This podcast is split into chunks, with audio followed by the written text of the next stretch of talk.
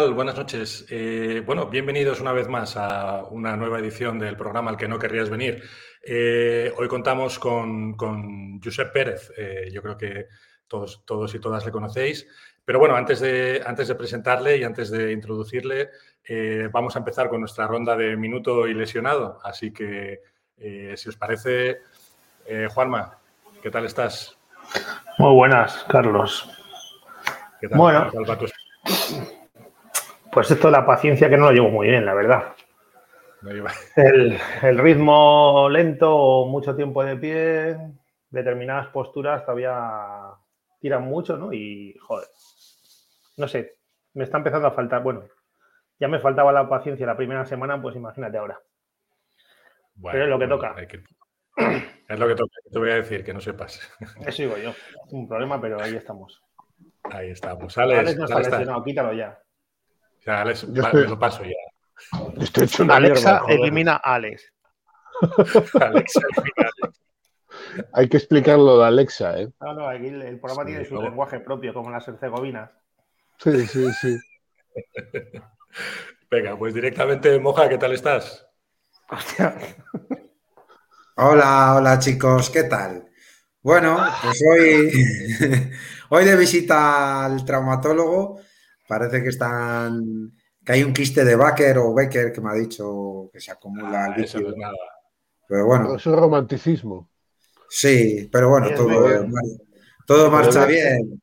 Alexa, Alexa me está haciendo sudar mucho, así que vamos bien, vamos bien. Si es Becker no es problema, el problema es como sea Nadal, que aguanta más ahí todo el día. Uf, uf, ojo, eh. uf. Pues nada, eh, Que decía Moja, que, eh, que hoy me apetece que le des tú, que nos hagas tú una pequeña introducción de, de nuestro, de nuestro invitado a la, a la charla de hoy. La verdad es que yo estoy encantadísimo porque yo a este chaval, bueno, no le hace falta presentación. El, un base que ha llegado muy joven, un base que nos sigue deslumbrando con su magia. Y nada, que lo explique él, el gran Josep Pérez. Por Dios, aquí con nosotros. Hola, buenas. Bueno, Antonio, pues aquí con Antonio Margaret, sí señor. Antonio Margaret, Margarete. Sí, Antonio Buenas Margarete. noches, Antonio. Buenas noches, ¿qué tal? ¿Cómo estáis? Pues nada, Buenas encantado de estar aquí. Gracias por la invitación. Pero no Gracias a venía. Josep Oye, Pérez, primero cuéntanos, entonces. ¿quién es, quién es Antonio Margarete? Antonio Margarete es un personaje de, de la película Malditos Bastardos, no sé si la habéis visto, supongo que sí. Sí. Eh, no sé, la escena que, que el nazi está en el teatro, que está Brad Pitt con nosotros dos haciéndose pasar por italianos. Y los italianos, y, bueno, y, y se hacen pasar por italianos, se, se inventan tres nombres, que son Domini de Coco, Enzo Gorlomi y Antonio Margarete. Y es una escena que, que me gusta mucho y que además con, con un par de amigos pues hacíamos la broma y bueno, me gusta mucho la película y me gusta mucho ese personaje también. Y Bueno, ahora- esa es la, esa es la peli de. ¿Es la peli de Tarantino que más te gusta? ¿Cuál es la que más te gusta? No, Pulp, Pulp Fiction. Pulp Fiction. Sí. A mí me mola mucho Django, ¿eh? Hombre, es que Tarantino no tiene malas, pero sí, ya Tiene menos, menos buenas, sí. sí, a ver, sí, es una, una gran película. también. Para mí Pulp Fiction diría la 1, después diría Reservoir Dogs. Yo- Bueno, ¿y cómo estás? Ya, espera, espera, perdona. No. Vamos a acabar con el tema Tarantino porque podemos estar las do- dos horas con Tarantino solo. Puedes seguir, no tienes por qué acabar. Eh, sí, sí. Bueno, eh, la A mí- última me gustó mí- mucho. La de Eras una vez en Hollywood me, me gustó muchísimo también. Buah, ese Sí, a mí es también. acojonante. Después Kill Bill, la, la 1 creo que es la mejor, no la 2, la 2, ¿no? La, la, la- la que claramente era mejor. Hoy en día de cine.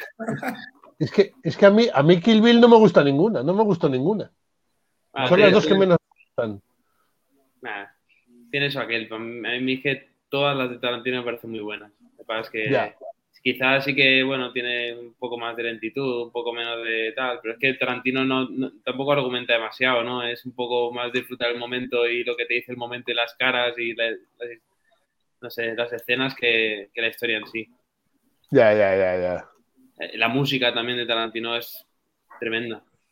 En la escena de, de Reserva 2 que le corta la oreja y están ahí, stuck in the middle with you, el otro bailando, sí. Esa es muy buena. Sí, sí, sí. Buenísimo. Sí, sí. A ver, Alex, ¿cómo va? Ahí, ahí, ahí. Alexa, ponle música, por favor.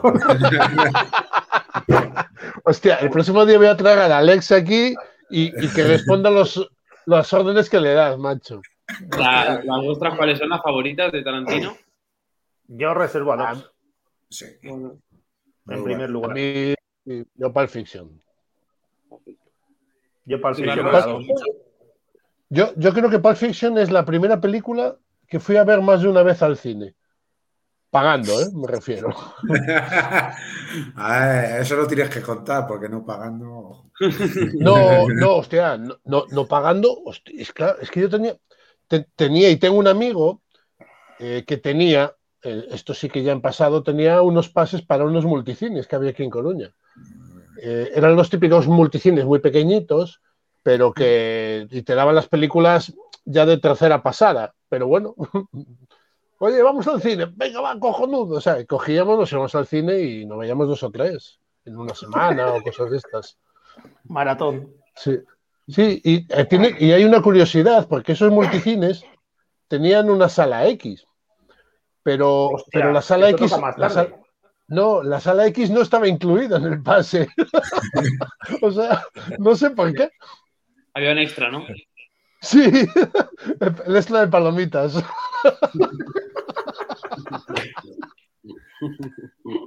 Bueno, y bueno, todo esto, ¿cómo está? Josep, cuéntanos. Minuto y. Pues bien, estoy, estoy operado. La semana pasada me, me operé el dedo, tengo ahí una agujita, pero bueno, estoy el viernes voy al médico y espero que pronto me lo quiten y ya está. Estoy bien, eh, estoy descansando, no estoy, la verdad que no he entrenado nada. Tengo planificado entrenar, empezar a entrenar de aquí dos semanas porque con las lesiones y tal necesito ponerme a punto para el año que viene, que este año pues empecé un poquito fuera de forma y necesito estar a, a tope.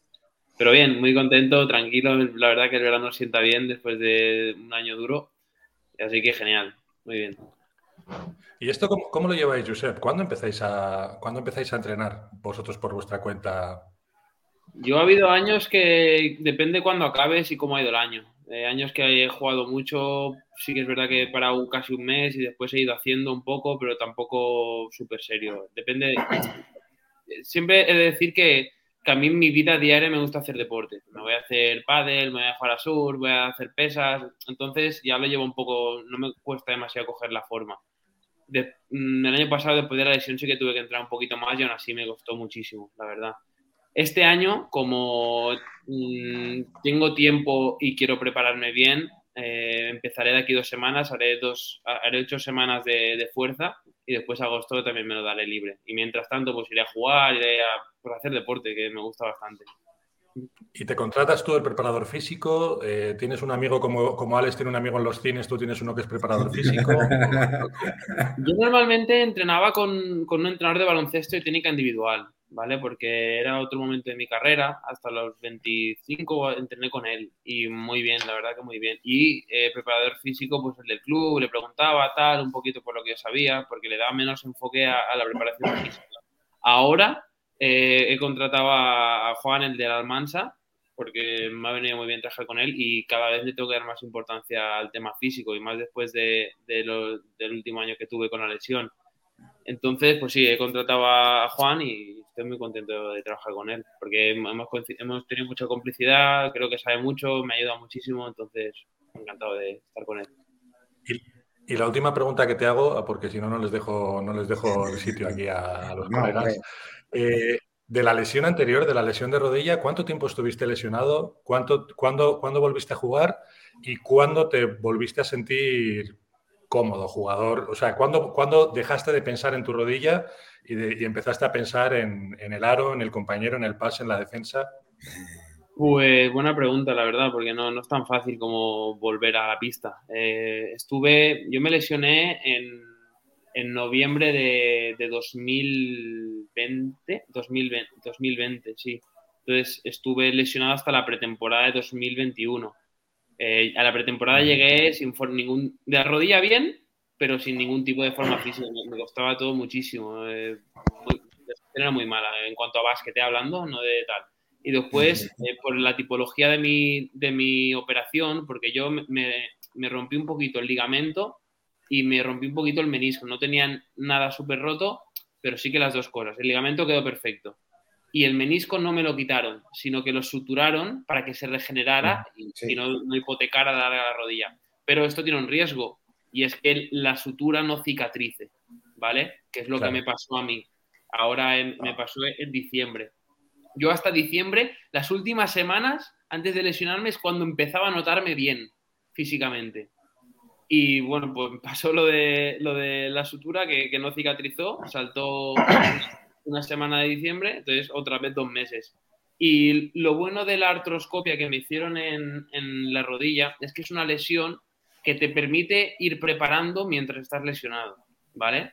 Entonces, ese mes con Juan, ya te digo, con el preparador físico, entramos muchísimo, además muy, muy bien, muy de fuerza y tal. Y ya cuando volví de la lesión, enseguida me, me noté muy bien. Y fue, fue muy impactante, porque el cambio fue de eh, sé, hacer un año y pico de no sentirme tal y de repente decir, hostia, que puedo volver a hacer cositas, que, que me noto yo que estoy rápido, que aguanto tal, que no sé qué. Entonces, pues te diría, cuando volví de la, de la última lesión, te diría final de, de febrero o principio de marzo, que hace relativamente poco. Y, es, y por una parte he estado poco tiempo bien, pero por otra me ha dado la sensación esta de querer estar bien y me ha dado muchas más ganas, porque he dicho, hostia, que aún, que aún tengo, ¿sabes?, para, para rato. Pues eso, final, principio de marzo. Y después, Guay, guay. después de una lesión, como dices ahora que te ha dado más ganas, ¿vuelves más con más, mentali- más mentalizado y con más cariño al baloncesto o, o no? Por lo que te estoy escuchando. Sí, a ver, es que pf, yo con eso tengo suerte, porque es que a mí me gusta mucho, y me ha gustado toda la vida y me va a gustar siempre. Me gusta ver baloncesto, me gusta jugar sobre todo, me gusta hablar de baloncesto. Entonces, sí que es verdad que yo, pues por el tiempo que pasé fuera, el- no, no, le, no le coges asco, ni mucho menos, pero sí que te es todo mucho más pesado. Y después volver a, a sentirte un poquito bien, pues me ha vuelto a, a dar muchas ganas y a tener mucha más ambición, más que a que me guste más o menos, sino a quererlo Sí. hacer mejor. ¿Y, y cuándo te rompes? Porque bueno, eso al final se supo después del triple mágico que metes y yo me alegré mucho por ti porque Yo no tanto, ¿eh? Yo me- sobre todo por él, independientemente porque yo a este tío le tengo, mira, es de los ticos, es de los pocos tipos que me ha quedado la espina de no haberle arbitrado en categorías inferiores porque nos llevamos muy poco, pero ¿Cuánto no trascendió lo de la mano. ¿Cuándo te rompiste, tío? Pues fue en Cáceres, además fue en la última jugada, la ultimísima, que ya vemos. ¿Cuándo fue? Cáceres, eh, ¿qué jornada? Digo, ¿cuál- Eh, fa- faltaban tres partidos cuando acabamos Cáceres, o sea, la 31 o 30. un mes, un mes, un Sí, mes. un mes. Y además Vale, fue la última vale. jugada, fue la última jugada porque ya, me- ya habíamos perdido. Y entré y dejé la bandeja y en Balá pues tiró a hacer tapón, pero yo ya había soltado la mano. La, la-. Entonces Pero me dio- cogió. me dio así, pa. Y, Ah. me dio dedo. Y- y caí al suelo, tal, seguí y dije, hostia, me duele. Y, y pensé, hostia, me duele más de lo normal porque nos damos muchos golpes en el dedo y tal. Y enseguida le dije al piso, me he roto el dedo. Y dije, bueno, espérate, tal, no sé qué, a ver, que a lo mejor es un golpe. Y digo, no, que me duele mucho, me he roto el dedo. Y a los dos días pues, me he roto el dedo.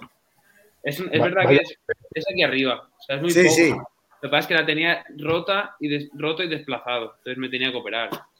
Mira, esta es la imagen que puedes tener. sé lo que es, sé lo que es. Tú No te equivoques de dedo. Pero yo, yo te pregunto, y yo he pasado ese dolor, a ver, es un dolor más molesto que te incordia. ¿Cómo se lleva un jugador profesional y que puedas jugar tres partidos con ese dolor? Bueno, por de- en, el, en el baloncesto de cierto nivel profesional te acostumbras. Y además también es que me daba un poco de rabia porque después de tanto tiempo sin jugar por la rodilla, estaba, estaba disfrutando. Entonces, por un poquito de dolor no, no iba a acabar fuera, ¿sabes? Y después pues se juntó que se nos apretó un poco todo el mundo porque si no bajábamos, entonces eh, pues un poco de todo. Yo quiero saber si tienes contrato el año que viene en Almansa. No, no, no, no. lo tengo. Entonces, en esa circunstancia, ¿cómo os planteáis el mercado ahora mismo? Cuando veis que hay mucho cambio de entrenador, ¿vais viendo dónde podéis encajar mejor? Bueno, a mí sí me gusta ver en qué contextos se va a mover cada equipo. Ahora, ahora mismo, hacerse ideas, no creo que no sirven de nada porque todo cambia mucho. Eh, hay equipos jugando aún, hay gente que aún no sabe presupuestos. Es que pensar demasiado en esos temas contractuales ahora mismo es que, porque luego va a cambiar. Entonces, yo desconecto bastante. El, el primer mes, sobre todo, eh, no pienso demasiado. Raramente le pregunto a mi gente, cada, una, cada semana le digo algo nuevo y me dice, no, tal, o sí, o tal. No, no me caliento mucho la cabeza. Tú no, pero la gente que se ha enterado de los 3 millones de Andorra se les han puesto los ojos del dólar. Tú desconectarás, pero hay gente ya metiendo ahí para entrar ahí, ¿eh? Ya te digo. Sí, a, ver, es que, hombre, pues sí, la verdad que a mí, me gusta mucho la, la Levi. Es una buena noticia, ¿no? Que haya equipos que, que tengan tanto presupuesto, vamos, a mí me parece muy sano. Pero esto viene de los ascensos y los descensos. De que entonces el que baja, que esto es, que, bueno, pues así el deporte es bonito. Bueno, yo un poco, hacer un poco repaso aquí a un poco a tus carreras, siempre lo hacemos hacer. Yo me acuerdo de ti, además, llegas a. Cuando llegáis con el Barça el primer año, más ahí fue. Yo ya te conocí un poco de categorías inferiores, pero no te pude arbitrar, ya te digo, porque nos llevamos muy poco y en esas edades yo empecé muy joven, pero no nos dejaban arbitrar casi a, gente paralela casi a la edad. Yo me acuerdo que llegas muy joven, tío, y como yo soy como tú, un amante de esta liga, y la rompes. Me acuerdo el primer año que ganáis a, a equipos muy top. Y además es que me acuerdo que cada vez que ponía el partido del Barça estabas tú jugando. Me acuerdo que jugabas un montón. Y esas, es que eras un diablo. No sé, cuéntanos, a ver, eh, yo me acuerdo de ese año, la verdad no te tiro de estadística, porque esto todo soy un tío que tira de memoria. me acuerdo que jugaba, no sé si igual fuiste el que más que jugó ahí, no lo sé, pero cuéntanos esa. Puede ser, no, yo nunca he sido mucho de estadísticas, la verdad que algún día sí que he hecho más, pero no, no suelo tener. No, digo de minutos, no estoy hablando de estadísticas de de juego, eso es lo de menos. Eh. Hablo de minutos de, juego. Ese equipo teníamos mucho talento, la verdad. Teníamos, estaba Marcus Ericsson, estaba Mario Gezonia, estaba Uri, Auli, y ganaba, es lo que tú dices, ganábamos a mucha gente de arriba. Después alguno hacíamos por abajo también que no ganaba, alguno que no, no, tocaba. Pero lo pasamos muy bien y nos quedó en la espinita, porque como éramos jóvenes y es un equipo de formación, en su momento no le dimos tanta importancia al competir por el playoff y yo creo que ese equipo en playoff hubiera dado mucho que, decir, porque era gente muy, muy talentosa. Yo recuerdo un día a Mario jugando contra el Alicante en el Palau, que fue el día este del salto de Félix Baumgartner, que se batió el récord de telespectadores. Me acuerdo que ese día Mario las metía todas, todas, y me acuerdo que le defendía a Romá, que, era muy... me acuerdo que, que Romá no podía, no, no podía, lo defendía bien y, y Mario las metía todas era un equipo muy divertido jugar, la verdad, y creo que sí jugaba bastante. No, no recuerdo cuánto, pero sí que es verdad que jugaba bastante. Yo por línea interna le estaba comentando esto a Carlos. ¿Llegasteis, eh, le, estaba comentando que no sé si llegasteis a entrar en playoff por clasificación o no? ¿Llegasteis, no sé? Nos quedamos fuera por, por average y además en, el último partido lo teníamos a mano y ni fuimos a por ello. No, no, era, no era un objetivo y la verdad que yo me arrepiento porque es que los equipos de formación, pues bueno, tienen aquellos, aquellas cositas. bueno, ahora, ahora seguimos repasando, perdona que es que esto lo que has sacado es un tema que aquí hemos tocado, eh, es verdad, por el no ascensos de los equipos de formación y yo defiendo que vuelva el, circuito sub-20. Yo pues, me acuerdo cuando... Final, ¿crees que solución hay? Porque, por ejemplo, el Madrid lo hace muy bien. El Madrid nunca compite por los playoffs porque, por desgracia, no ponen una plaza, pero sí que la parte de jugador, como tú la pones, es jodida no competir eso. Sí, a ver, no tengo una, opinión demasiado formada y tampoco he reflexionado mucho sobre ello. Entonces, lo que diga igual es demasiado a bote pronto. Pero sí que creo que generalmente hay un paso bastante demasiado grande de, junior a, a, senior. Creo que ese impasse de años no sé, falta algo. No sé si los clubes creen que irse cedido es lo mejor, que también es verdad que es una buena opción. No lo sé. no lo sé. Pero a los 18 años creo que aún no estás totalmente preparado, a no ser que seas súper bueno, eh, para, estar en un equipo profesional top, o de arriba, o de que quiera competir en LEV. No sé. Mm, no sé cuál es la solución, pero sí que me parece un salto muy grande de junior a primeros equipos. Y hablarnos, sí. No, perdón, antes de acabar con esto, ¿no, crees, ¿no crees que sería un salto bueno para... Pues estás diciendo que, el, filial no se planteaba jugar el playoff. ¿No crees que sería una acumulación de experiencia buena para, esa gente, para esos chavales? Totalmente, totalmente. Y de verdad que yo no lo entiendo entonces por qué no fuimos a por ello, pero... Primero no me acuerdo demasiado bien porque hace 10 años. Y después pero, pero vamos, es que sí, la verdad es que hubiera sido magnífico competir por un ascenso. No sé. experiencia. Bueno, la es, que, es, que, es, que, el crecimiento en cuanto a experiencia. La alta competición es lo que más te enseña. Cuando eh, hay que empujarse al límite, ahora pierdes, pero juegas en dos días y ganas y un partido se decide por aquí y luego. Claro. Totalmente, totalmente. Hubiera sido una experiencia súper enriquecedora.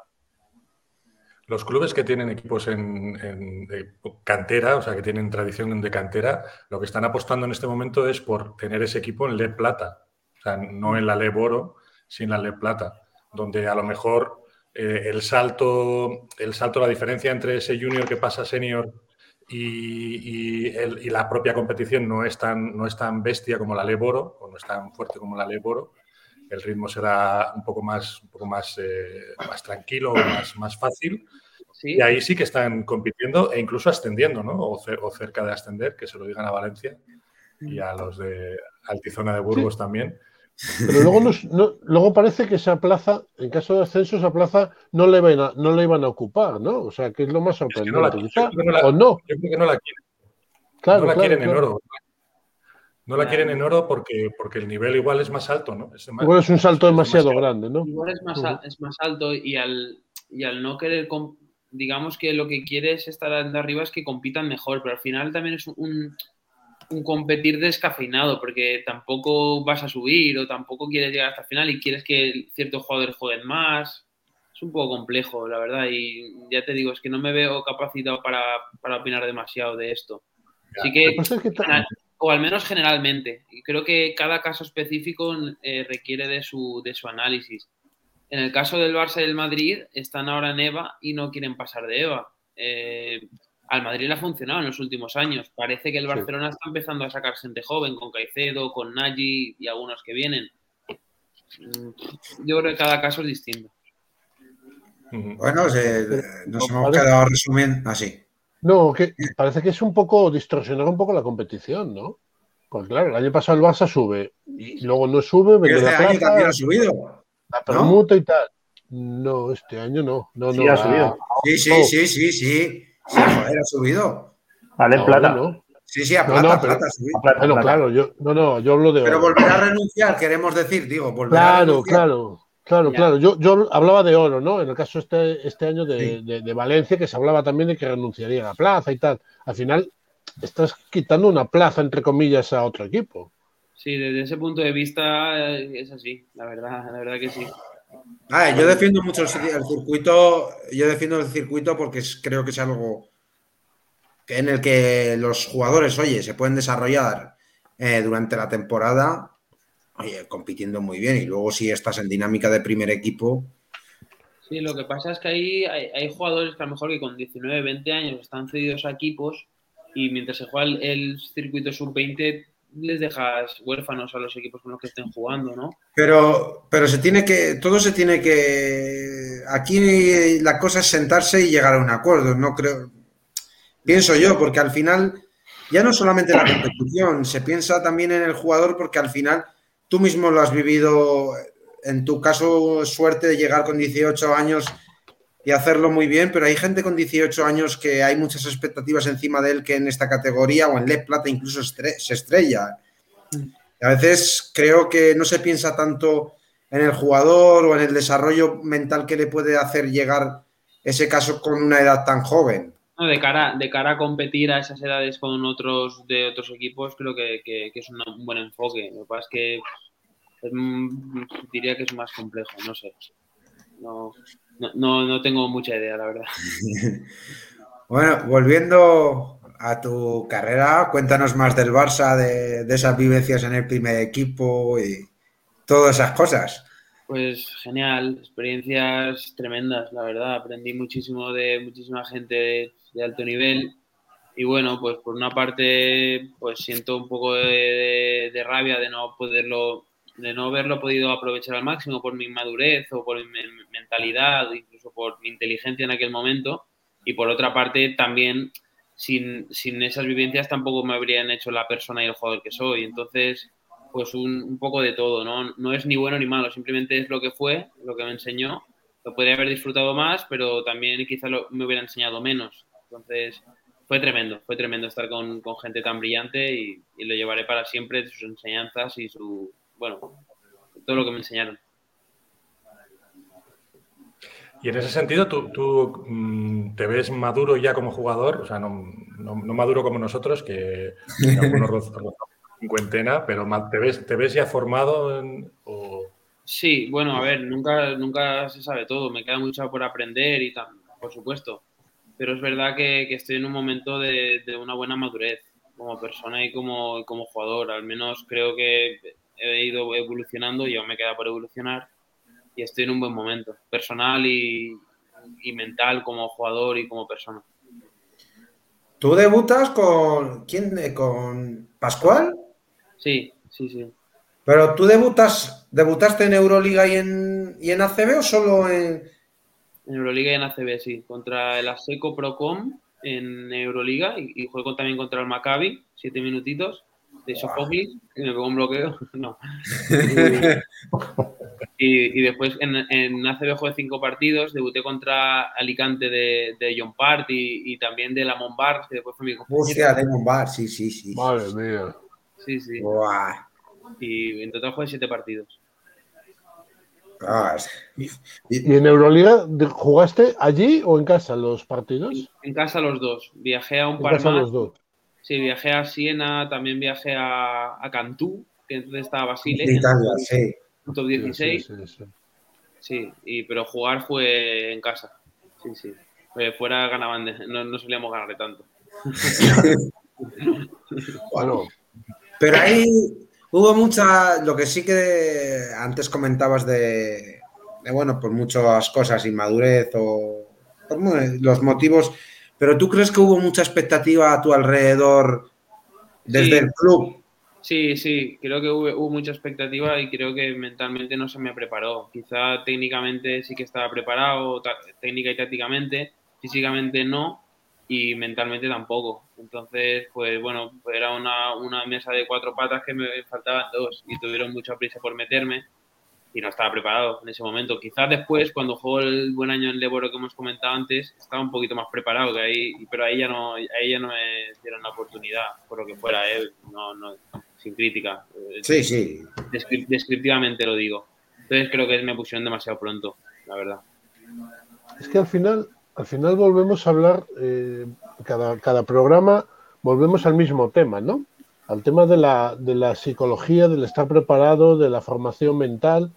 Y yo creo que es un tema, pues bueno, que, es, que es básico, claro, claro.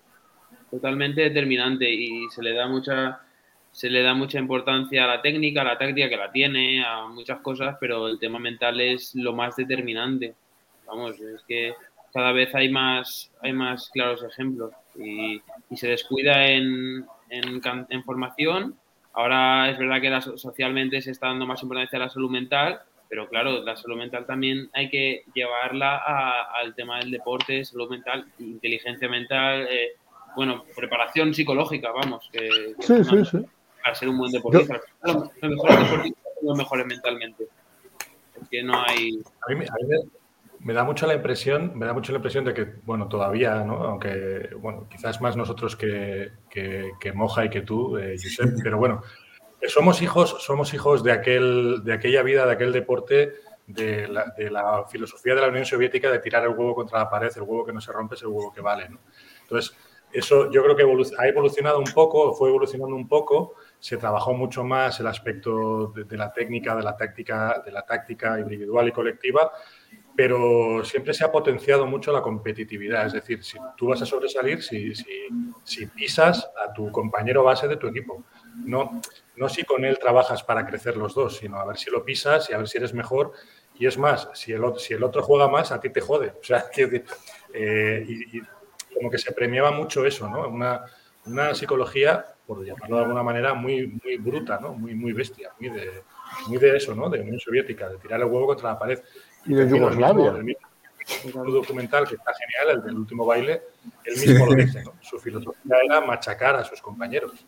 Sí, totalmente de acuerdo. A ver, creo que, que, la ambición, el deporte sin ambición y sin competitividad no, no tiene sentido. Otra cosa es la ambición desmedida y que te enseñen a que solo sirve ganar y que a todo costa, no sé qué, y más en formación. Estamos hablando de llegar a ser profesionales a, a cierto nivel. Sí, es un tema que deberíamos de reflexionar sobre ello bastante, sí. Nosotros aquí, bueno, aquí es que nuestro presidente Joan Pardina, entonces... Ah, sí. Aquí, eh, sí, bueno, Tenías que haber hablado con él antes de venir.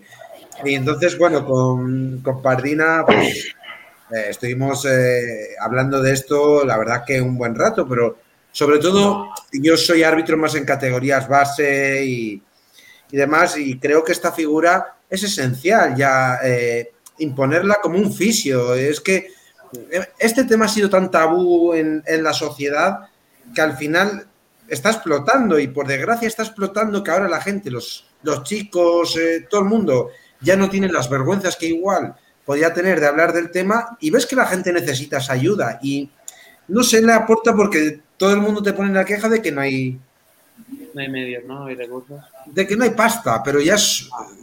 Ya, pero, pero, cada día, pero, cada día, lo, lo, exigimos más. Yo no creo que no haya pasta, es verdad que debería de haber un poco más, pero sobre todo hay una, una mala inversión, porque para, para, lo que se, para lo que se cree más importante siempre hay pasta. Eh, entonces creo que hay que redirigirla un poco más hacia, hacia ese ámbito. Por supuesto, invertir más que no digo que mucha gente no le falte dinero para, para tal. Bueno, y de ahí eh, acabas tu etapa en el Barça, te vas a Huesca, ¿no? Creo. Sí, sí, ¿no? Sí, me fui a Huesca. Fue un poco valiente, creo que fue valiente, porque yo acabé de Barcelona y el último año tuve dos lesiones en el pie. Fue muy poco y se me acababa el contrato, entonces, pues, como es normal, no me renovaron. Y entonces mi agente, que por aquel entonces pues tocaba mucho y tal, y y me dijo, ¿qué quieres ir a ACB a no jugar o a estar de joven tal o, a Leboro? Y, y, yo llevaba un año sin jugar, ¿vale? Y creo que llevaba un tiempo que, que, no estaba entrenando bien o que no enfocaba bien las cosas. Y yo le dije que yo quería volver a aprender a jugar esto Y yo, Kim Costa acaba de hacer un gran año con Huesca y Kim Costa es de los mejores entrenadores formativos que, que hay con mucha diferencia. Entonces yo le dije que yo quería ir a Huesca y Huesca el contrato era de risa. Me, creo que me pagaban con bocadillos de chope y, y, y pero, pero, pero bueno, era una inversión. Quería, quería reaprender a jugar a, con Kim y la verdad que creo que fue muy valiente por mi parte, porque luego me, con el tiempo creo que me ha ido mejor.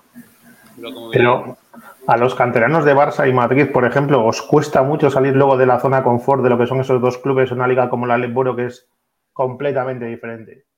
Muchísimo, muchísimo. La verdad que vives en una, vives una realidad completamente diferente y no sé hasta qué punto es sano. Creo que no lo es, de hecho.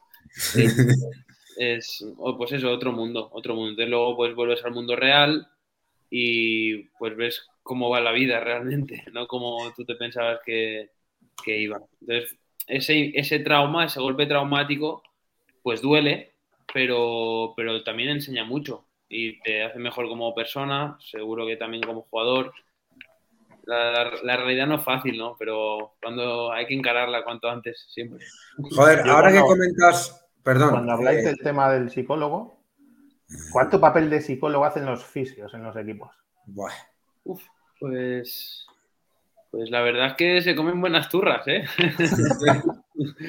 sí, sí. Joder, sí, es verdad que cuando están, cuando te están tratando, te, te, escuchan y te dan otra visión, están un poco al medio del staff y de, y de los jugadores, entonces, bueno, te ayudan, te ayudan mucho, aquí, son clave. Aquí coincidiste con Omid, ¿no? Sí, Sí, sí, vaya, qué maravilla, ¿eh? Qué Una maravilla. de- pasada. una maravilla de tío, de, de fisio. Bueno, ahora, ahora está en Moscú, ¿no? El, Sí, tiene que venir hoy o mañana, sí. En el CSK está. vale. Omid es, es una maravilla. La verdad que de los mejores fisios que he tenido, he tenido muy buenos, pero, pero Omid de los mejores, dos, tres seguro, y además un tío espectacular, un crack. Sí, sí, Yo- de acuerdo. Yo es lo que sí, joder, eh, ahora me viene a la cabeza lo que has comentado, lo que la pregunta, la respuesta de si vivís en una burbuja, lo del, los del Madrid y el Barça. Joder, eh, aquí tuvimos a Xavi Veraza, eh, y Veraza ya fue pues como persona mayor y alucinaba. Y, y lo que no me puedo, lo que más flipo es cómo podría ser un niño. Ya si vas como mayor y alucinas, Sí, No, yo, yo el primer año flipaba, lo que pasa es que yo fui muy pronto, sí, con 13 años, ¿Con entonces me acostumbré, me acostumbré demasiado a que eso era lo común, ¿sabes? ¿Tú ¿Con fuiste qué edad con? fuiste, Josep? Con 13 años. 13. Con 13 años. Es que el cambio, el cambio que él dice es del Barça al Peñas Huesca en unas condiciones, o sea, casi Sí. absolutamente opuestas a lo que es un club y otro. Hostia. Sí, pero a mí, a ver, a mí al final lo que me gusta hacer es jugar a baloncesto, no estar en un club con más caché o menos. Entonces, es verdad que, bueno, pues todo el mundo quiere jugar en los clubes más grandes, pero si al fin- el último año no jugué a gusto, no estuve lesionado, no disfrutaba. Al Más, final que el es como- juego, más que el juego me refiero a las condiciones alrededor del jugador. a ver, Claro, cambian, claro. cambian, Los pero, facilities. pero a, mí Exactamente. lo, a mí lo que me mueve es el baloncesto, la verdad. Eh, hay que mirarse dentro y preguntarse qué quieres hacer. ¿Qué más da estar en un sitio súper guay y tal si al final no lo que te llena y lo que tal no te, no te dice mucho? Entonces, yo te lo digo con total sin- sinceridad. Fui más feliz el primer año en Huesca que el último en el Barcelona. El último. Antes estuve muy bien en Barcelona, la verdad. Pero el primer año en Huesca yo lo recuerdo muy bien. Lo recuerdo muy feliz. Me acuerdo de aprender un montón, de trabajar un montón y, y volver a disfrutar jugando. Yo soy un poco romántico de- del baloncesto, la verdad. Sí, me gusta mucho. Y te lo digo con toda sinceridad. Y esto cuando, cuando, cuando un jugador como tú da ese paso, ¿no? De, de- de estar en un, de un- en un club eh, de cantera y tan potente a nivel mundial como puede ser el, el Barça, eh, y dice, mira, yo mm, tengo la posibilidad de, ¿no? de irme a un, a un ACB a ser el último mono, ahí en el banquillo sentado, siendo el joven, el, el cupo, el, cu- el chaval que hace de cupo, o me voy fuera, pero a lo mejor se tiene el miedo de decir si me, si me voy ya no vuelvo, no únicamente al Barça, sino si me salgo fuera de la rueda ACB o si me salgo fuera de la rueda de esos clubes que puedo tener esa proyección arriba, esto ya es como, hostias, igual ya no puedo volver. ¿Se tiene ese miedo? Se, se tenía ese miedo, pero también es que yo esos momentos, ahora ya hace mucho tiempo, hace ya 10 años, pero yo en esos momentos estaba incluso planteándome dejar el baloncesto. O sea, lo- sí, sí. Entonces, eh, es que igual si hubiera ido a CB y no hubiera jugado un año, hubiera tenido más dinero y hubiera salido más por la tele, pero es que igual no jugaría al baloncesto. Eh, entonces, yo lo que quería era jugar, eh, sin, la Claro. verdad. Y entonces, es que el mercado, cuando aprendí que cómo iba un poco el mercado también cuando estuve tan arriba, también me empezó a dar un poco de asco, la verdad. Bienvenida a la puta LEP, como Sí. dice Juanma. Sí, sí, sí. Bueno, me- lo que quiero decir es que no ser bueno o, o- o- o que valgas y tal, no siempre va correspondido con tener una buena carrera. Hay gente que está muy arriba y que es peor que a lo mejor que gente que está un poquito más abajo. Entonces, si, si tú basas un poco tus movimientos en esas cosas o en el caché, en lo que va a pensar la gente, en el populismo un poco, pues, pues no, no sé, yo no conectaría con eso, sinceramente. Y no te estoy diciendo con que yo tuviera que estar mucho más arriba, ¿eh? no estoy diciendo esto. Pero sí sobre en qué tomo yo las decisiones. Y en ese momento fue totalmente por eso, por el tema del baloncesto y no por un tema de, caché, de dinero, de estar en ACB, por estar, ¿sabes? De esas cosas. Yo, Eh, sorprende- revisando el Peñas Huesca en el que has jugado, la verdad que estaban Darío Brizuela, Edgar Vicedo y está muy bien, pero mira, me ha sorprendido que jugaste con Salas, el jugador de San Pablo Burgos. Sí, Sí, con sí, más. Que lo tenía. No lo recordaba de la LEP, te lo juro. Sí, el tío tenía 18 años, tenía mucha, mucha clase, mucha. E- Ese año empezó, siempre, siempre, siempre había sido muy bueno, pero le faltaba, bueno, pues eso, 18 años. Pero al final del año tuvo partidos de 30, así, ¿eh? Jugó el Sí, sí, tío, era, se veía que era muy bueno, la verdad. Sí, sí. Sorpresa. Bueno, yo acabando, quiero acabar el tema Huesca. ¿Quién eran los intocables, macho? Hostia, hostia, qué bueno. ¿Quién te ha hecho eso? Yo sé, yo tengo mis fuentes, no hay que... Hostia, ha sido la- o- o la- No, no, no, no, por Dios, por Dios, esto no es el deluxe. Esto es, me han dicho... Esto todavía no. No, joder, esto se puede contar, ¿no? Había... Sí, sí, no hay ningún problema. Mojas de que- Insider en Level. seguro, seguro que hace risa hasta- hasta quien- Seguro que si escuchas hasta quien lo dijo le da hasta risa a él y todo. Pues bueno, a ver, Kim, eh, Kim eh, fue una, una temporada movida. Éramos gente muy joven, ¿vale? Sí. Y, y, bueno, pues con todo lo que eso conlleva de inmadurez y tal. Y Kim, pues confiaba en tres o cuatro jugadores, ¿vale? Que éramos, pues éramos Lafu, éramos yo un poco, era un poco Devon. Y, ¿La y- Fuya era capitán? No, Sí, no. Lafu nació siendo capitán del Peña.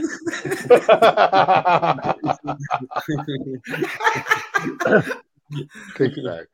Perdón Y, que te bueno, he y, y- y- y realmente no sé a quién, a quién más se refería, porque lo dijo en un momento de, de enfado y no sé si realmente lo pensaba. Y bueno, pues hubo típica discusión en entreno de falta, no sé qué, no sé cuántos, de que, bueno, y, y Darío dijo, "Eh, a los intocables sí que, sí que pita falta o no sé qué, algo así fue. Entonces, claro, después, pues hacíamos mu- mucha coña con eso. Sí, sí. Hostia. Bueno, ¿Y de ahí te vas, te vas a Lleida? O a... Me voy a Lleida, sí. Sí, sí. Y en Lleida creo que hizo un buen año. Lo que pasa es que el equipo no, no acabo de cojar. Pero, pero estuve, estuve, estuve- esos dos años creo que fue bastante bien. ¿Estuviste dos años? No, no, en Huesca y en, Ah. y en- en Lleida. Ah, vale. Sí, de hecho en Lleida es cuando empiezo a hacer grandes partidos, algunos grandes partidos. Y, y- y lo que me abre la puerta de poder ir a Palencia, que Palencia venía a descender y querían a alguien joven. Ahí te lo Lleida- dejo. Lleida sí que te. En Lleida los bocatas ya serían mejores, ¿no? Sí, sí, sí. Sí, sí. Un, jamón. mejoré un poquito el contrato. Porque si, si- si iba peor me, me salía de ver a mí. Pero, pero ¿Con quién estabas en Lleida? en Lleida estuve pues con, con Jorge García, con Alfonso. Hostias, con el mítico Jorge García. Sí, sí, sí. Hostia, ¿te puso el vaso aquí alguna vez o no? Sí, Hostia. Mítico Jorge García. Jorge era un crack, la verdad. Él tenía 39, venía de ascender, el tío se esforzaba como el que más, un gran compañero, grandísimo jugador. Fue una lección diaria. Él y Alfonso eh, aprendí muchísimo de ellos, la verdad. Con- y Ah. también había más gente con la que aprendí. eh, Juanpi, Mar Rubín, De Celis, Sevillano, Carastán Girona. Los americanos no acabaron de cojar. Emi, Emi Andújar estuvo muy bien, eso sí. El, otro americano, Kyle Marshall, no, no acabó de cojar. Fue un año difícil también. Pero bueno, pero, pero, pero- pero dentro de lo malo ese año creo que no estuvo tan mal para, para mirar adelante. ¿Y Bueno. quién teníais de entrenador? Joaquín Joaquín Prado, Prado. sí, gran tío y, gran entrenador, la verdad. Joaquín estaba director deportivo, ¿no? Antes de Lleida, ¿no? Y Ah, lo. Estaba- Sí, pero me refiero en esa, en esa época, porque luego. Creo que estaba, se puso entrenador, luego se fue y luego volvió de director deportivo. Sí, pero. Joaquín es, es un crack, la verdad. Ese año no dimos con la tecla, pero, pero no porque los resultados sean malos, necesariamente se hacen tan malas cosas. Y yo guardo un grandísimo recuerdo de él, la verdad. Ay, ya, Este año, ya. este año sí que han dado con la tecla, ¿eh? Joder, ya ves. Joder. Se las, cesiones les han venido muy bien también, ¿eh? Perdón, perdón. Las cesiones que les han llegado del Barça son de mucho nivel también. Sí, eh, sí, los dos jóvenes, pero también Juan y Marcos no han- Es, bien. es como tú cuando tenías 18 años, eh, cabrón. Cómo Sí, corre, eh. Es igual, de verdad os lo digo. Juan, Juan y Marcos es como. Como Sí. yo sé cuando tenía. Es verdad, así estabas todo el rato. Tiene un poquito más de tamaño, quizá. Y un poquito ¿Quién? más. de- ¿Quién tiene más tamaño? Juan y Marcos, ¿no? Un poquito más alto, así, cuando. ¿Sí? Yo creo que Más sí. envergadura igual. Más, ¿Perdón? más, más envergadura igual, ¿no? Los brazos Sí. un poquito más largos. Más envergadura y cuando, cuando se haga más mayor, yo creo que pondrá más cuerpo y será bueno físicamente. Claro. Yo siempre he sido muy delgadito. Antes, eso, soy bastante rápido, pero soy delgadito. Y ya que has comentado antes que después fuiste a Palencia, nada, te lo dejo a ti, Juanma. Ahí ese campo es tuyo. Yo le vi, yo la verdad es que me sorprendió porque tuvo partidos realmente buenos, pero tampoco tuvo un año bueno en general, tuvo también problemas con lesiones. Mm. Y la verdad es que no sé qué falló ese año, pero la verdad es que había buenas expectativas y es cierto que hubo partidos que los hizo muy bien. Sí, a ver, en liga regular la verdad es que no la olí mucho. La verdad, jugaba Dani Rodríguez jugaba por castigo y bueno, pues yo lo que quedaba tal, pues salía a cumplir, básicamente. Pero el playoff sí que jugué muy, muy bien, la verdad. Eh, estuve a muy, muy alto nivel en playoff. Liga regular, mal. O sea, mal, más que mal, lineal, sin más, ¿no? Uno que sale a la pista, hace lo suyo y tal. La playoff sí que creo que estoy muy bien, la verdad. Y, y aprendí muchísimo de Urco, de Dani, de Romá, de Joan Tomás. Quedamos ahí a las puertas de, de- de subir en la final. 3-0, pero, pero con una, en total perdimos de diferencia menos 8. Primer partido de 1, segundo de 6 y tercero de 1. Sí, fue una Joder. final de pequeños detalles. Y de hecho no- nos remontaron los tres partidos. Es que fue, fue, fue igualadísimo y fue una lástima. Me acuerdo el primer partido ganamos de 13, faltando 7 minutos ahí en Burgos, ¿eh? y nos remontan y nos ganan. Y el segundo ganando de 10, faltando un cuarto. Y los tres partidos fueron similares. Llegamos Sí. al, último, al último cuarto y llegamos muy desfondados. Y ellos eran un rodillo, muy, muy, con mucho oficio, jugando muy duros, un equipo muy completo. ¿Ese ya era el San Pa- ese seguía si- era el Tizona o el San Pablo? Pablo. San Pablo, Ah, ese ya fue el año que ya empezó a haber ascensos, ¿no? sí. Sí. Sí. Es decir, si subíais, Ya. subíais, ¿no, Josep? No sé, a ver, digo, pregunto. No sé, yo. Juanma, no, no sé, Juanma, en qué posición estaba el club. Yo creo que estaba como el, como el año anterior. O sea, había la misma dificultad de los canon y estas cosas, me parece. Entonces, Pero no, ya no estaba la sentencia porque Burgos aparece con la sentencia, ¿no? En ACB, sin pagar canon, ¿no? yo no sé si San Pablo tuvo que pagar algo, ¿no? Ya no me acuerdo. Creo que no, ¿eh? Creo que ese año fue no. la sentencia del tribunal. No lo sé, estoy tirando de memoria, ¿eh? Yo- Aún así, aún así las condiciones son difíciles. O sea, no Sí, son sí, imposibles, pero son difíciles.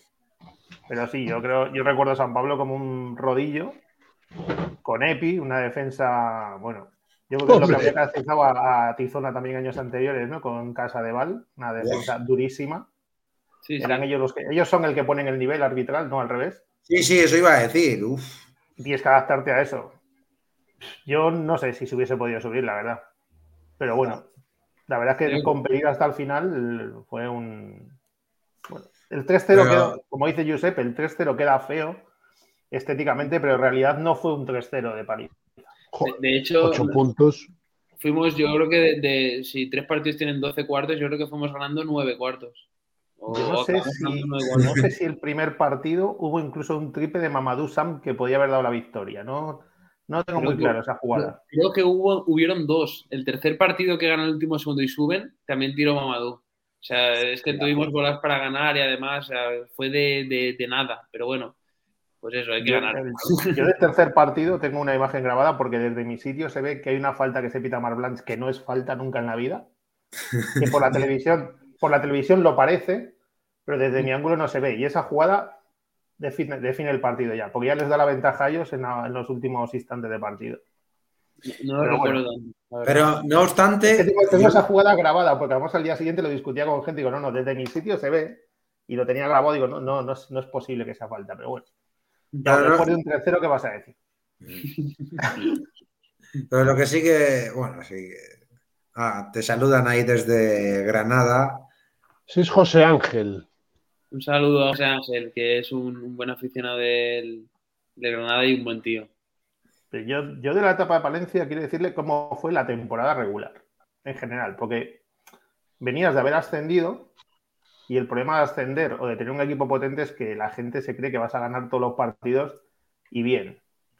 Y creo que el ambiente cuando estás metido en plena competición y no ganas, no arrasas, como es lógico que no arrases, había como un poco run run de que este no se gana, ahí, aquí se ha ganado de poco, no sé cómo lo vivía el por dentro.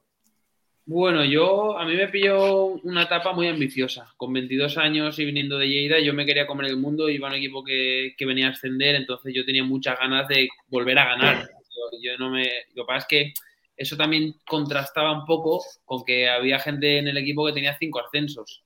Entonces se lo tomaba con más calma. No, con un poquito menos de ambición que yo, que no te digo que sea ni mejor ni peor, ¿eh? Y entonces, pues, eh, ellos pues, iban haciendo porque, bueno, porque tenían una calidad tremenda y tal. Y yo creo que sí que nos faltó un puntito de, de ambición general. Es verdad que el equipo pues era muy bueno. Yo creo que en, cuanto a talento no sé si jugaba un equipo mejor que ese, la verdad. Posición por posición era tremendo. Pero quizá con un poquito más de, de ambición podríamos haber estado más arriba, porque además esa, esa liga la gana el Guipúzcoa, que mmm, no era la hostia, pero hacía lo que tocaba. Nunca ha sido el LEP y siempre ha subido. Así, así es, así es. Y, y, y, y, no hacía grandes cosas, pero hacía lo que tocaba siempre, no fallaba y luego te ganó dos partidos claves, en Lugo y en Melilla. Y nosotros, yo me, me quedo la espinita de no haber podido ser ellos, con un poquito más de ambición, la verdad. Porque el equipo era. Guipúzcoa en Lepe es resolutivo y ya está. No sé cómo lo han sí. hecho, pero es bajar, hacer un equipo que dice. Pero no, y la primera vez que subieron igual. Yo Me creo acuerdo, que la... Carlos, Carlos, puede hablar más de eso, pero es que es verdad, es que lo de la historia de, de esta gente en oro. Sí. No sé, Carlos, no, no, sé, desde, desde, mi percepción es un poco de cultura, de, de club, ¿no? De, de bajar, eh, saben que tienen que fichar a gente, pues no, se quedan con los de allí, gente que lucha, Miquel, Xavi, Jure en su momento, tres, cuatro PCAs para acertar y con eso saben que se puede competir muy bien en la LEV. No sé, Carlos, tú sabrás más. Bueno, es un, es un club muy joven también, ¿eh? O sea, realmente no, no, tienen, no tienen mucha cultura como tal, como cultura de club. Pero sí que es cierto que una vez que empezaron a subir y bajar, a subir y bajar, a hacer de ascensores, cuando bajaban en, en la LEB, pues se sienten con, con, confianza. Saben que es una liga que, que, controlan, ¿no? No que dominan, porque dominar no es muy difícil dominar, pero sí que, sí que controlan. Al menos eh, quizás, quizás este año ha sido el, el que menos nivel han, han mostrado, ¿no? Después de haber bajado pero sí, sí que es verdad que, que hay una cierta identidad de, de, de, de club, de equipo, de, ciudad y, y, eso siempre, siempre favorece un poco. En ese, ese año recuerdo que llegó a mitad de temporada Emi Andújar y se lesionó en el primer entrenamiento. Porque estaba lleno, el estaba lleno el entrenamiento, se lesionó en, la, en, una de las primeras entradas que hace a canasta y luego ya los cuatro partidos que juega, porque no juega más, lo juega tocado y ya es tocado del pie y lo hablamos muchas veces. Psicológicamente ya no está, porque no le salen las cosas que solía hacer o que venía a hacer en Lleida en su momento y ya no le ves tampoco en el partido metido. Y fue también un golpe para el ritmo del equipo. Sí, creo que fue, bueno, no sé si fue primero o segundo mes y además es que Emi venía de ser súper importante en Lleida, de jugar muchísimo y en un equipo como el que teníamos nadie juega muchísimo. Quizá algún día Urco, algo algún día Dani, sí que un poquito más, pero era bastante compartido todo. Y bueno, pues tuvo la mala suerte esa de lesionarse, después no encontró su sitio, no estaba demasiado a gusto, no funcionó, no funcionó, la verdad. Así es. Y de ahí, macho, te vas. Ah, bueno, sí, perdón. perdón ¿Quién habla, es el habla. entrenador de aquel equipo? Sergio. Sí, Sergio, Sergio, sí. Gran tío. Sergio, alguna, alguna final ya ha jugado, ¿eh? No, le, no, no, tiene mal palmarés. No, no tiene malo, no, no, no tiene malo. Y de ahí te vas a Cataluña de nuevo, a Prat. Al Prat, sí, señor. Sí, sí. Arturo. Yo quiero, a mí ese verano me interesa. Guau, es que a eso, eso, sí, a eso interesa mucho. Sí, este verano, pues eh, yo me, ya te digo, es que a lo mejor la percepción desde fuera no era así. ¿Vale? Pero yo ese playoff noté que, que, que estaba a muy buen nivel en la liga. Y, y, bueno, eso era mi percepción, de que yo jugaba y que podía controlar un poco el cotarro, bueno, cotarro, por decirlo así. Y ese sí. verano no tengo demasiadas ofertas, porque mucha gente ficha por las estadísticas, y mis estadísticas eran malas. O sea, nunca he, nunca he sido un tío de estadísticas, pero mis estadísticas en liga regular creo que eran 5 de valoración ¿vale? En playoff eran un poco mejores, pero la gente ficha un poco en cuanto a eso. Entonces, ahí había un poco de disonancia, porque por, por mi parte era 5. De 5 pues, y a 8 en playoff, y doblas los puntos también de en playoff. Sí, pues yo sentía por una parte que, que, ya estaba tocando un buen nivel en la liga, y por otra parte la gente que ficha, que ficha por las estadísticas, no lo ve así. Entonces, claro, ¿cómo, pero eso cómo lo explicas? No puedes explicarlo, nadie te va a creer, ¿no? Un poco. Y encima ahora que se hacen mal, ¿no? Como tengáis que ir todos los jugadores partido a partido a repaso. ¿Crees que ahora se ficha tanto por estadísticas como antes? Yo creo que las estadísticas son desastre. Porque es que las estadísticas, mira, las estadísticas y los highlights son el capitalismo del baloncesto. Y es una Me encanta. Apunta la frase, apunta la frase, por favor. Es que es verdad, es Russell Westbrook. Russell Westbrook son highlights y estadísticas. Su carrera, en cuanto a, juego de baloncesto, algún año es verdad que ha jugado muy, muy buen nivel. Pero no ha sido mucho mejor que Ricky. no, hombre, ha, ha tenido un MVP y ha tenido temporadas que ha estado muy por encima de Ricky. Pero en general, no has, no has muchísimo mejor jugador de baloncesto que Ricky. Bueno, lo que quería decir era eso. Yo, yo, sí, yo sí quiero que mi equipo crezca. Mm, lo tengo claro a quién ficho. ¿A Ricky? Sí, hombre. Claro. Antes, antes que a Westbrook, mil veces, claro. Estoy totalmente de acuerdo. Ricky, cada, Cada, equipo que ha ido lo ha evolucionado. Exacto. Estos, los Lakers hubiesen sido muy diferentes con Ricky. Pues hubieran funcionado mucho mejor, seguro. Estoy totalmente. Seguro. Totalmente seguro. Totalmente seguro. Bueno, y por poner un, ejemplo de muchísimos jugadores. Bueno, total, que este verano yo sentía que sí que tenía un buen nivel y a la vez pues no tenía estadísticas como para presentarlo delante de que alguien me quisiera fichar. Y no tenía demasiadas ofertas. Pero hay un momento que aparece la del Prat, ¿vale? Y bueno, sabía que Arturo venía de, hacer eh, de hacer un buen año en Araberry con tres, cuatro piezas que para él eran intocables, mira, o imprescindibles y que iban a tener intocables. Iban a, tener mucho peso y yo lo que quería era pues margen de minutos en pista para poder demostrar esto que yo sentía, que, ya tenía un buen nivel. Entonces, pues la verdad es que fue todo rodado y como yo lo había proyectado. Vieron cosas que, que, bueno, a veces hay que tener un poco de suerte cosa que creo que no he tenido demasiada en, mi carrera, pero, pero ese año sí que tuve, bueno, pues el contexto, la suerte y se dieron unas circunstancias para que pudiera rendir a tope. Hostias, es que yo me acuerdo.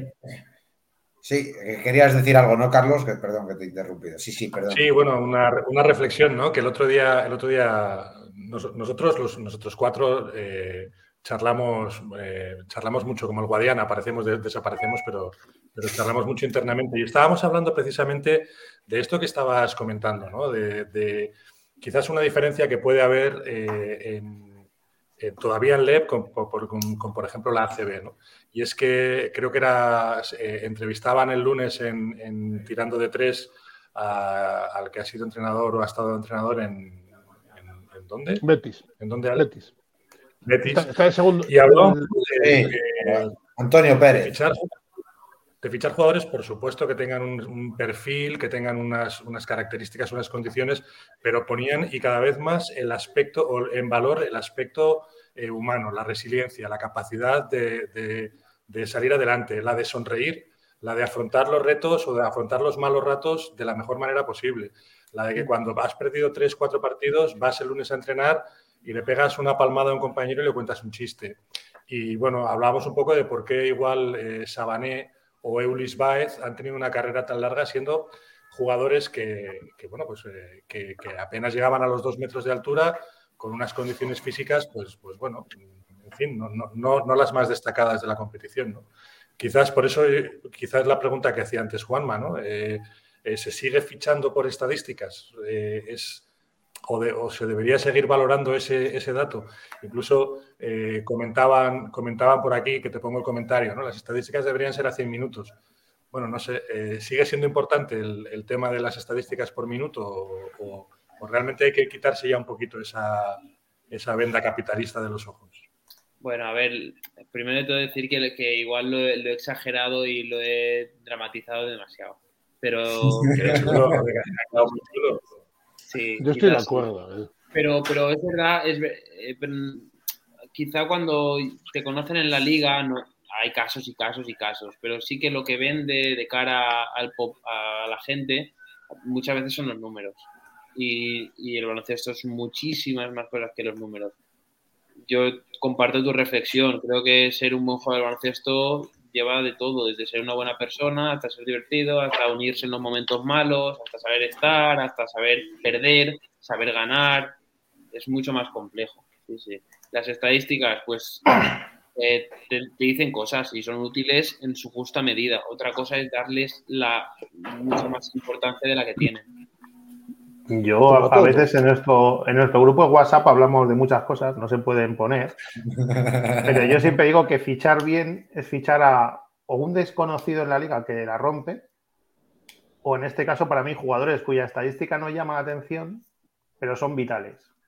Y yo tengo un caso que el, el Palencia campeón tiene un jugador que a lo mejor no llamó la atención de nadie, Mitch McCarron o Faguade. no, no, no. Eh, para mí tácticamente era muy importante Joan Tomás. Hostias. y venía de hacer cuatro puntos. O sea, venía de hacer las estadísticas que tú hiciste en Palencia. Cuatro en liga regular y ocho en eso. Quiero decir, fichar a Joan Tomás en esos momentos, pues no parecía un fichaje de la leche. Pero luego, tanto a lo que aportaba el grupo como tácticamente en situaciones de cambios defensivos y demás, era un jugador muy importante en el equipo. Entonces, yo para mí ese es un gran fichaje. Aparte de Macarron, claro, que fue un desconocido, llegó y, y tampoco, tampoco hizo una temporada tan brillante en Palencia. ¿eh? Ya. O sea, hizo una temporada buena, pero no una cosa exagerada. A ver, es que Joan es la hostia, mi amigo. Sí, eh, bueno, esa fre- reflexión me parece muy acertada también. Y, y normalmente equipos ganadores tienen mucho de, estos, de este tipo de jugadores, ¿no? Que no llaman mucho la estadística, pero te ponen ayudas cuando toca, te hacen la falta que toca, no se equivocan tácticamente, saben leer las cosas, las situaciones, son inteligentes, se esfuerzan. Joder, ¿Quién ha, me subido, acuerdo- quién ha subido este año? ¿Quién va a subir o quién ha subido? No, ¿qui- ¿quién ha subido? Claro, porque yo creo que es- yo creo que Granada es uno de los mejor, de los mayores ejemplos de esto que estamos hablando. Y es el equipo que al final ha, ha quedado primero, ¿no? La liga y que ha subido. Sí, sí, Granada tiene de todo. O sea, lo ha tenido Claro. todo, la verdad. Pero, pero mira, por ejemplo, el caso de jugadores James Ellison. Ese tío es buenísimo. Y, Joder, Buenísimo. vaya bestia, pero buenísimo. Yo lo- me llamó Oja que te caes, tío. Es No, buenísimo. por Dios. Espera. El, el año pasado fue máximo anotador en Portugal, me parece. Y, y este año el rol que ha hecho lo ha hecho espectacular. Jugar en equipo, defender y, y ya no hablar de, de- de todas las estrellas que tiene, de Lluís, de Brople, jugadores. Mira, los pivots tampoco son los pivots más deslumbrantes del mundo, porque en post- el poste bajo tienen, pero no, no son Steinbrück al poste bajo a lo mejor, pero bloqueando, continuando, defendiendo, taponeando, intimidando. Pues mira, eh, mira, Edu Gatell es la hostia también. Para jugar con el pick and roll debe ser súper divertido. Y más si te Claro. a Luis y a Cristian, pues ya pues sube. Un, Edu, tiene un tío claro, que es que juega hablamos 12 de- minutos y te los hace como él. ¿Perdón? Que tengo un jugador que te juegue 12 minutos, pero esos 12 minutos sean como los hace Edu. Claro, muy o. David, o David mismo, o Petit. David. Y así hay Sí, muchos o- jugadores en la liga. O, Yo, ejemplo, o Joan, que- o Joan que no ha jugado, joder, o sea, pero al final son, son gente, lo que dice, lo que decía Carlos, ¿no? Llegar al entrenamiento, venga, va, tal, y, y, y, a- y aligerar quizá un ambiente tenso cuando es el momento para hacerlo, ¿no? Sí, mira, yo eh, el, caso más reciente que, he tenido, ¿eh? por ejemplo, este año he compartido eh, equipo con Edu Martínez, ¿vale? Y Edu es un tío que tira muy bien y tú lo ves desde fuera y dices, tira muy bien y, y- y- y estadísticamente no mucho más. Y él- es una gozada jugar con él, porque sabe cada vez qué hacer, es verdad que físicamente es grande pero no es tal, pero como compañero te facilita todo el rato mucho en el campo y en el vestuario, Claro, en el día a día. Son gente que, que, vamos, yo no lo mido porque meta 10 puntos por partido, yo lo mido porque tener un equipo es una gozada y hace mucho mejor al equipo, por poner un ejemplo reciente. Ah, Tal cual. ah, estábamos ahí. Sí, perdón. Perdona. Moja. Una, una cosa que estoy, que estoy percibiendo, ¿no? Aparte de, ahora hablando contigo, que te veo realmente, o sea, te, veo, te veo muy maduro, eh, eh, te veo con, con una capacidad de raci- de raciocinio y de pensar eh, y, de, y de valorar mucho las cosas de una manera muy, muy, muy interior, ¿no? Antes de, antes de sacarlo por la boca. Pero una cosa que también estoy percibiendo en el entorno es que hay mucha curiosidad por saber dónde vas a jugar el año que viene. No tienes por qué decirlo ni seguramente ni lo sepas, pero lo que quiero decir es que lo que quiero decir es que, que tú sí estás generando en este momento expectativa dentro de lo que es eh, el aficionado de la LEB, ¿no? O sea, el, que tú dónde vayas a jugar el año que viene es algo que, a la gente le, le, interesa y eso es porque se te valora. Quiero decir, igual antes comentabas que cuando fichaste por Prat no tenías, no, no tenías tantas ofertas en aquel momento creo que eso, eh, incluso aún viniendo de un año que antes has comentado, de una lesión larga y dura de rodilla y complicada al final con, bueno, con la segunda intervención de la rodilla y tal, pero, pero vamos, que, se, te, aprecia, se te valora y, se te quiere, ¿no? ¿Tú lo percibes igual? Sí, primero de todo, gracias. Eh, después, pues, es que, o sea, sí que, sí que recibo cariño y sí que veo que, pues bueno, que, que veo que la gente valora mi trabajo como juego. Pero tampoco, o sea, ahora que va bien, tampoco le doy mucha importancia, porque cuando iba mal tampoco se la daba. Mi realidad, a mi realidad no le cambia demasiado. O sea, se valora y se aprecia, pero mi, mi foco no, no, está ahí. Ah, yo lo que sí. Ah. pues, pues mira, mi foco antes es vengo del campo con mi padre de limpiar la piscina. No, no, fuera de bromas, fuera de bromas. Mi, mi, mi foco, un foco cojonudo, ¿eh? ¿Perdón? Que es un foco cojonudo ese. Sí, sí. Se metió a la piscina, ¿no? Ahora, ahora en verano pues cambia un poco el tema del básquet, pero volviendo a la pregunta, mi foco está en que yo el año que viene quiero jugar muy bien. Y para eso tengo que prepararme eh, este verano bien físicamente. Ahora mismo, esta semana, toca descansar y la semana que viene también. En dos semanas ya me pondré a trabajar. Entonces, mi foco va en, mi realidad y mi realidad es que tengo trabajo por delante para conseguir la meta de, jugar a buen nivel el año que viene. Ahí va toda mi concentración. Y una, espera, antes, antes Moja, que te veo, que te veo lanzado. Sí, no, y entonces, en esto, en esto de, jugar bien el año que viene, y como diste, como diste, has dado varios, varios eh, saltos y pasos en tu, en tu carrera, eh, ¿te plantearías irte de España? ¿Te plantearías dejar, por ejemplo, la ley, la e irte a jugar al extranjero? Puede ser, ¿eh? Puede ser. Cada, cada año, pues es que al, final también voy teniendo, voy o sea, no es que sea mayor, pero, pero cada vez soy menos joven. Y el tema contractual también manda. Entonces estoy abierto. Eh, en principio no, pero no me cierro las puertas a nada. Valoraré cada momento lo que haya y estaré, me prepararé para lo que sea y no se me caen los anillos por hacer nada, la verdad. Con todo lo que he pasado en mi carrera he aprendido a, a valorarlo todo y a estar preparado para lo que sea. Oye, Josep, tenemos aquí en el chat al, creo que es el director técnico de Melilla, que es Harvey de 39, que dice que te vayas a Melilla sí o sí. E-, es el director deportivo, ¿no? No lo sé. yo... creo que sí, o una vez moja, o no sé. No lo sé, no, yo no lo soy, eh, yo no soy. yo soy el gerente, el que maneja el dinero ahí. yo, yo, llevo muchos años fuera de allá, entonces. No, pero, joder, sí que el tema de, de Prat eh, me moló porque, bueno, ese año creo que, igual que este año mucha gente ha sido de, de Azpeitia, ese año, pues, a mí me tocó la otra parte. Yo, la eliminatoria fue con Melilla y me acuerdo que por Twitter el 90% de los aficionados iba a comprar. Pues como nosotros cuando jugamos la final con Huesca. Lógico. lógico, al final. Y nos ganasteis, ¿eh? Guau, ese triple de Ágada me puso los huevos aquí, ¿eh? Menos mal que no entró, ¿eh? Uf. Pero, joder. Jugaba como vosotros, Cale, ese partido. Sí, sí, sí, sí, lo sé. Pero menudo año, ¿no? Sí, sí, fue, fue la hostia. Y, y no merecíamos subir, la verdad. Pero el deporte tiene estas cosas. Eh, yo creo que fuimos eh, después del, del Brogan el mejor equipo. Para que al final playoff, Cara Cruz, Dani Rodríguez por ahí, un mal partido, un muy mal partido de nuestro mejor jugador, deporte y tal. Eh, personalmente mm, es, la derrota más cruel que he vivido nunca.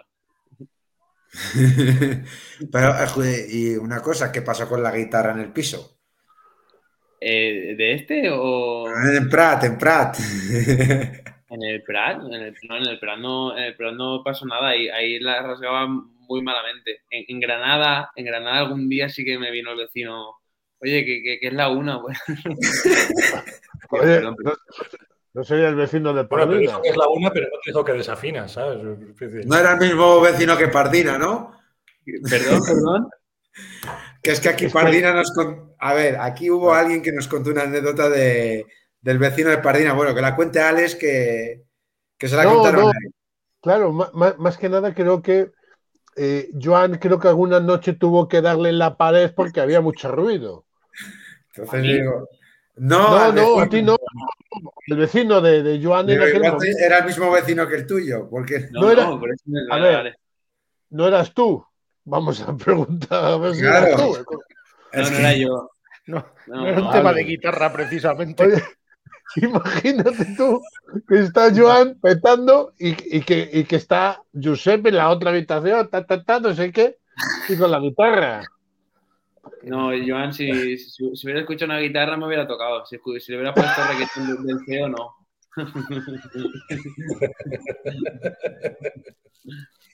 Pero ahí, cuando la rompes en Prat, te vale para un buen contrato en Granada, ¿eh?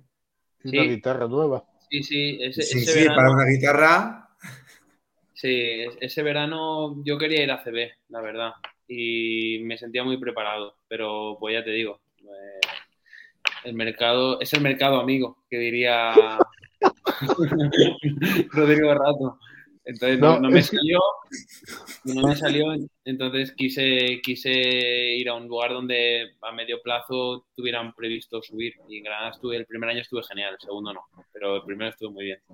A mí, me, a mí personalmente me, diste, me dio mucha pena. No, no sé ni lo que pasó, ni no quiero. Pero sí que es cierto que cuando has visto a, a cierta, cierto jugador, pues al final le tienes en estima, aunque yo nunca te he conocido, pero por el juego, me dio mucha pena el.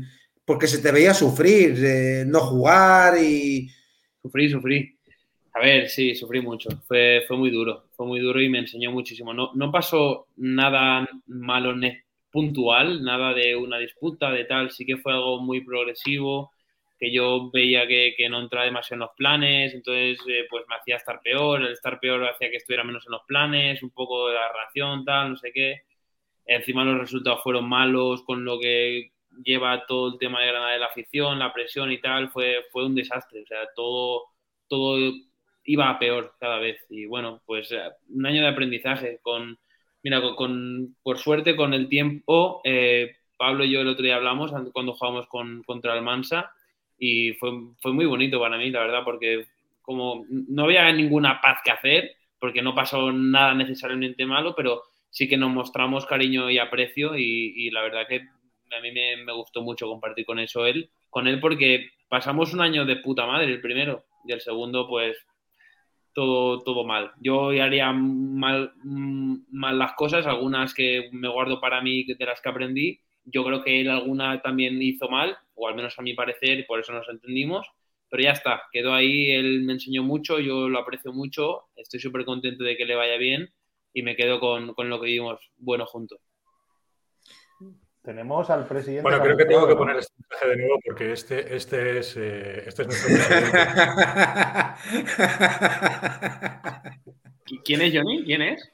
El Pardina. presidente camuflado. Ah, es el presidente, ¿no? es Joan Pardina. Claro. Sí. Estás, teniendo, estás Molina. teniendo suerte que los tienes ahí y no te están troleando, ¿eh? La verdad. Ay, Troll. No está Edu. Eso es. no está, Edu es un buen está Edu troll. Gatrol, debe estar. Buah.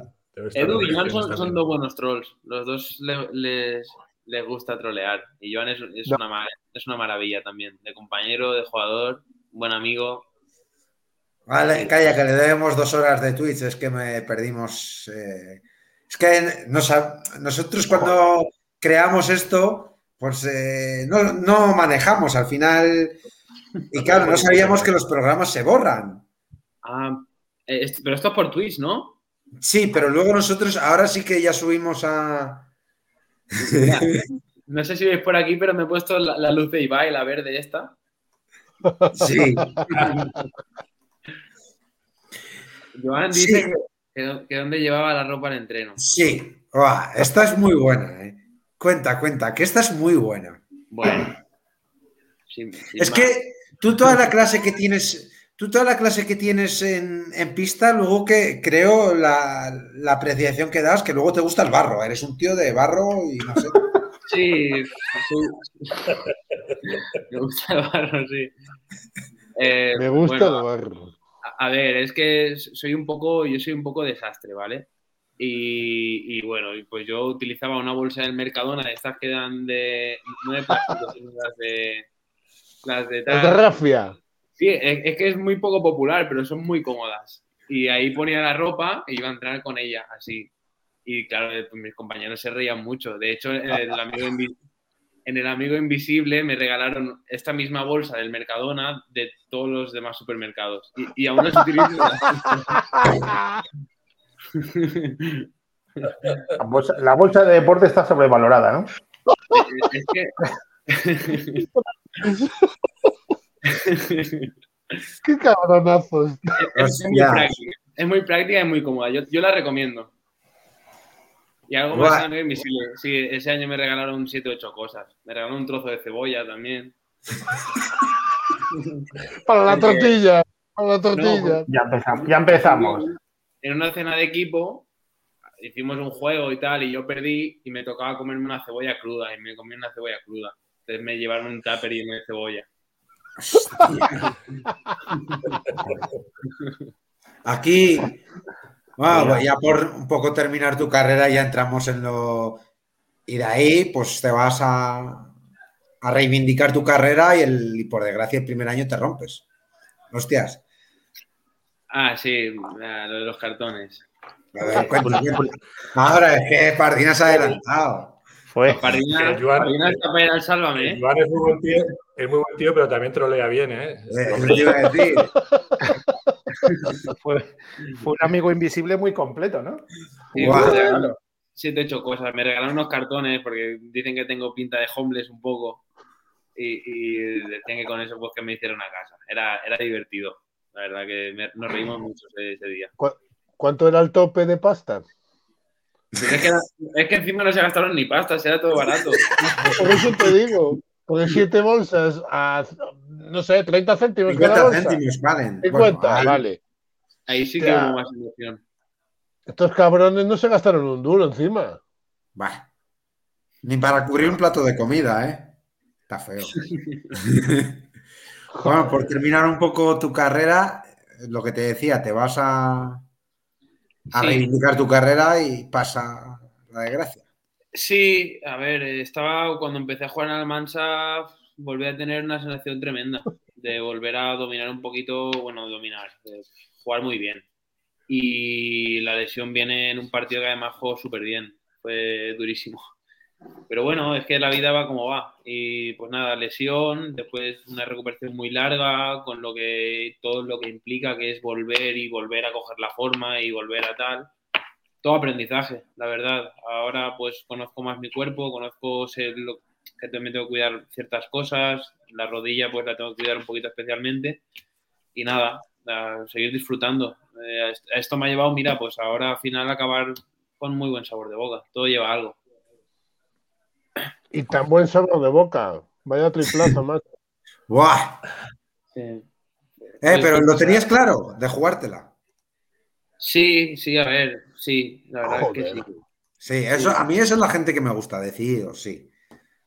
A ver, pues mira, tuve la suerte de que entrara, porque a veces también se falla y también he fallado bastantes, ¿eh? Y bueno, pues este día pues salió bien. Lo que sí que tengo es por la determinación y, por decirlo de alguna manera, valentía de hacerlo que, puede fallar, pues sí, algún día he fallado y fallaré. Para hay que estar ahí y tirarlos. Sí, sí, sí. Siempre. Oye, ¿qué os parece? Qué os parece? Además, eh, yo creo que Josep eh, sabrá, sabrá de qué hablamos, pero ¿qué os parece si, empezamos, si hacemos la Pardipedia? La Pardipedia es el juego que jugabais en el autobús, que nos lo contó Joan, en el cual, bueno, nosotros, lo, hacemos, lo hacemos más o menos igual, pero... Joan es una eminencia, ¿no? Eh, Aquí en el canal. Sí, sí, ah, sí, sí, sí, no, tuvimos, fue, fue, un día, fue un día especial el suyo, la verdad. Pero como somos unos negados, lo, perdimos. No sabemos que Twitch no guarda los, los, vídeos. nos, hemos comprado un servidor, una copia de seguridad, un, un pendrive y todo. una disquetera USB. A lo loco, eh, a lo loco, a lo loco. a gastar el dinero. y ya, pues, ya- ya somos capaces de salvar los programas. El tuyo espero, espero que seamos capaces de salvarlo. Pero el suyo, pues lo, lo perdimos con dos cojones. Sí, sí. Bueno, que, que decía que, que igual podemos hacer la, la pardipedia. Y Sí. por línea interna ha salido que lo haga Juanma. Yo. Joder, pero no lees el chat. Tío, si no me da tiempo a mirar tantas cosas. Pero si se ha puesto hace una hora. Que estaban en, en los chats de los comentarios, hombre. Yo voy, esto lo. Él está viendo el Eibar, déjale, joder. ¿Ves, Josep, cómo aquí improvisamos? Aquí no es. Hostia, Aquí no hay iba a guion. poneros, Eso iba a poneros uno, bien. uno difícil, pero sería muy fácil al mismo tiempo. Hostia. Hostia, pues eso mola. Yes. Venga, va, dale. A ver, Vamos a ver. Eh. Bueno, las reglas te las sabes, ¿no? no, la verdad que no. Pero no jugabas Bueno, con él. mira, el- Juanma, no- sí que jugábamos a muchas cosas de adivinar y tal, pero no recuerdo exactamente. Si me podéis recordar, por favor. Bueno, Juanma Sí. nos va a dar los datos de algún jugador de la, de la categoría, nos va a decir eh, algún dato, dos o tres datos, pues eh, eh, en, qué, en qué posición de la clasificación está su equipo, qué minutos juega, qué puntos hace, etcétera. Nosotros, nosotros vamos haciéndole preguntas, pero habitualmente nos lanzamos a la primera. Es decir, eh, Sí. según dice, según dice tres, tres minutos, eh, ocho puntos, ya decimos, hostia, esto es no sé quién. LeBron Bueno, la James. idea es que vamos a ir haciendo preguntas. Vale. Así que Dice, Vale, a ver, dice que, claro, eh, pues de- estaba escribiendo, perdón, a- por hacer un inciso que no lo sabías porque fue después de ti. Posteriormente dice Joan Pardín. Vale, sí, ahí, ya está. Vale, vale. Bueno, Juega eh, 25 minutos de media. 25 minutos de media, ¿vale? De equipo de arriba. Tipo de arriba, o sea, es un gran jugador. Sí. Y ya Eh, os dejo que preguntéis. Vale. Vale. Es El español. equipo de arriba, pero ¿ha, Empiezo yo. ¿ha ascendido o está, o está ahora para playoff? Playoff. Playoff. Vale, es español. ¿Qué más quisiera? No. Es, ba- Hostia, es- es base. ¿Qué más quisiera? No, ¿Es base? joder, es un decir, hostia. Es, es base. base, no. Es, es base. No. Hostias. Está actualmente jugando, Vale. ¿eh? playoff. Sí, Sí, sí. Sí, sí. Si no han eliminado a nadie, coño, Josep. Ha des- ha desconectado. Está desconectado. Eso, eso me ha parado. Oye, ¿va ganando 2-0 o perdiendo 2-0? Pero están todos a gol. 2-0. Ganando. Yo creo, que, yo creo que más o menos puedo saber quién es. Margasol. Pero tío, ya. No, que no es español, tú. Ah, hostias. Es que Juanma, Juanma se va, se va muy. Siempre se va ¿Dónde para crees que es Valencia. Margasol, entonces- tío? Se ha dicho que es La- español. Larsen, Otro. O sea, no, Larsen no. Juan- Juanma se va siempre más. a Palencia. Es uno de Palencia, joder. Podéis preguntar más cosas. pero Es 25 de Palencia. Sí, sí. Que sí Sabemos de que no es base. A ver, os toca a vosotros preguntar. Yo ya de tirar la mía. Pregunta a Carlos y Alex. No, que es de Palencia, que ya ha dicho que sí. Ah, es de Palencia. Yo no, he dicho, no, no, no, no, no, yo no he dicho nada. Es de Palencia. ¿Nacido o jugando? No, juega, en el Maristas Palencia. Hostia. Hostia, la cosa cambia. Vale, no es español, pero a ver, yo tengo un nombre, pero necesito que digan. Ah, diga antes Carlos algo. Que yo diga algo. Eh, Claro, porque- o que le preguntes cualquier cosa, pero vamos a dar respeto. es, es, eh, es alero. Sí, Sí. diría que sí. Alero, extranjero. Ah, y lo Sí. que no sabemos es si es. eh, eh, Es Juan Rubio. Ah, no, Que es español, Tío, joder, español. sí. Moja, ¿qué, qué te has tomado, tío? Que no, no, joder, no quería decir Juan Rubio, joder. Moja, no es español, ni Es, extranjero, sí. Es, extra- es extranjero, joder, y sé de qué Pero que equipo es. de juega que- en Palencia, que los es de, hablan que es de no estudiantes. Es de estudiantes. Joder, si me vas preguntando de pique por equipo. No, no, que es de estudiantes, joder, pero es que no me acuerdo el nombre. Es que no me acuerdo el nombre, tío. Es de estudiantes, pero es que no me acuerdo el nombre, joder. Es de estudiantes, entonces es, una- Sí. es un alero, pero puede ser un escolta. Sí, sí. Es Johnny D. Sí. Johnny D, Johnny D. No, sí, sí, es Johnny D, joder. Es un alero escolta, más o menos. Es Johnny D. No. Buah, pues esa era la mía. 1,98 de altura, hostia. Y va, y va ganando 2-0, ¿eh? Ganando 2-0. De Lleida, Ah, el americano. os doy una, os doy una Es americano. Maxi Fielerup. Ahí, ahí, Hughes, ahí, ahí, ahí, Hughes. ahí. Hughes. Fielerup. Fielerup o Hughes. es Fielerup. Es que os iba, os iba a decir, es de un equipo de arriba, pero puede ser de un equipo de abajo perfectamente. Ya yo Ahí dejaba clavados, pero. Hostia. Ahí está. ¿eh? No ha sido fácil, ¿eh? El Hughes este- Joder, ¿cómo va a ser? A ver, moja, te digo que no es español y me dices Margasol y Juan Rubio, ¿cómo no va a ser fácil? Joder. No, Si te dan igual las pistas. ¿es español? No. ¿Es de Palencia? No. Juan Rubio. Joder, yo es que desde que acerté al- el de Es Cáceres a, la primera, estoy muy arriba. A ver, Juan Rubio es de Murcia, pero joder, eso es español. Ah, No, joder, que Juan Rubio es amigo de la casa. Que a Juan Rubio no le ofendamos. Joder, moja, si todos son amigos tuyos. No, digo de la casa, de aquí, Ah, vale. Ah. de la resonancia. de aquí, nuestro. La resonancia. De verdad, aquí Oye. vienes a dar el parte médico. Ah, Bueno, esta, ha sido, esta ha sido la más currada que hemos tenido, ¿eh? Sí, sí. Sí, Sí. sí, porque aquí. Sí, porque lo- la traías preparada. Claro. Sí, a bote pronto. Sí, ya, ya, ya. De primeras descarté todos los de Palencia, que ya sabía por dónde ibas. Joder, es que macho. Y a, y a Moja le dan igual las pistas, pues ya es lo mismo lo que me digas, él va a decir lo que quiere.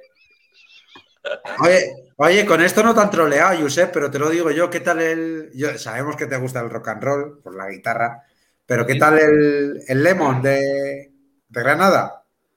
El Lemon, el Lemon. El lemon. Es un, Es un. Es que es, un- es más para, para tomar, para cenar, así. Lo que pasa es que hay música en directo y tal. Está, está muy guay, es muy buen sitio. Y se, y se come bien, ¿eh? Sí, Eh, a, eh, a ver, va- vamos a hablar de cosas serias. Si, si vamos a hablar de comer, yo apunto. Sí, sí, ¿Cómo- apunta, apunta. Lemon. El Lemon en, el Lemon en, Gra- en Granada. Es que Alex tiene un. Lemon Rock. Alex está haciendo una, una lista de, de locales en por toda España. De, de- de- De, de Y de aportaciones de cada uno, ¿no? Mira, en Palencia había uno que, que cerraron que se llama el Picato, el Picatos, el Pica y, Pica y Caña, ¿era? ¿O Pica? El, el de rock que había dela- delante del universo sonoro. El... Ah, de comer. No, no, de, de- Joder, Juanma. era de copas, era de copas. Eh, Y ¿El ponían. Si, No, no. si era de copas, Juanma no lo sabe. Juanma, Era- Juanma. Era pica, pica y caña, pero ahí íbamos a celebrar las victorias. Y siempre recordábamos que, que un día, yo al principio de año, al día siguiente, le- me preguntó un compañero, ¿qué? ¿Dónde fuiste y tal? Y yo, y yo claro, no me acordaba, yo me acordaba que, que se llamaba Pica.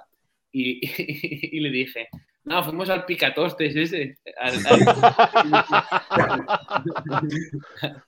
al Pica, que le ponían rock. Ese bar es muy bueno, si lo quieres apuntar. Lo que pasa es que creo que cerró.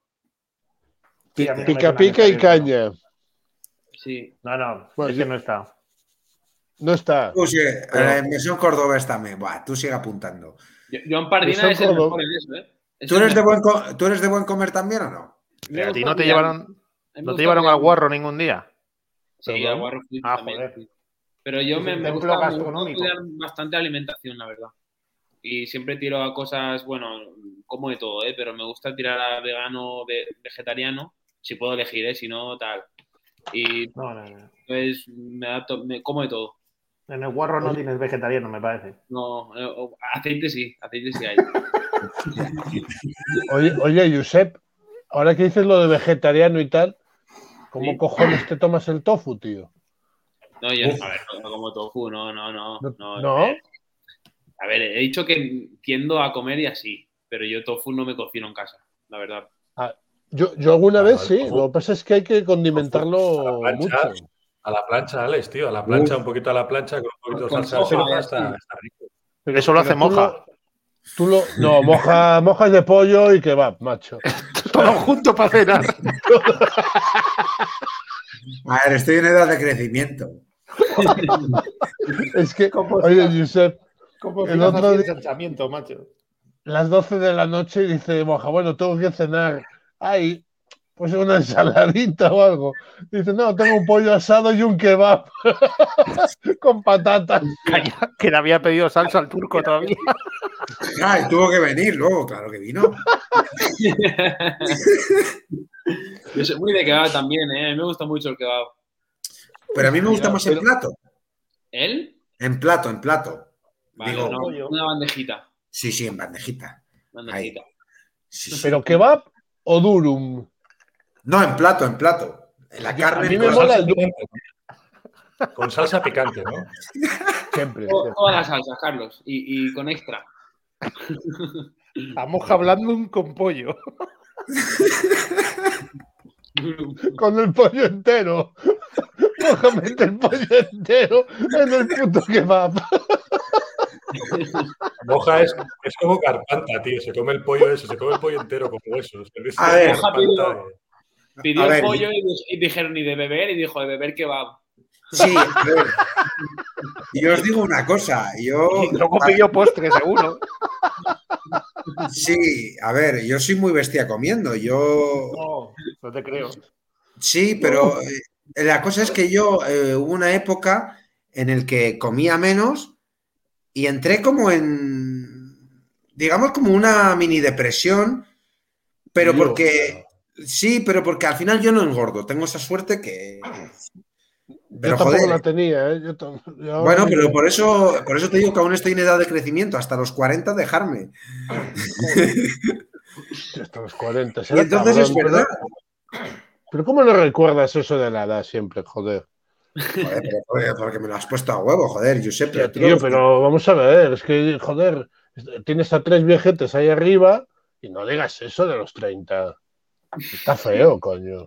Moja cena una tortilla con 12 huevos. Fíjate lo que cena el pavo. No, hoy no he cenado, pero tengo pollo asado también.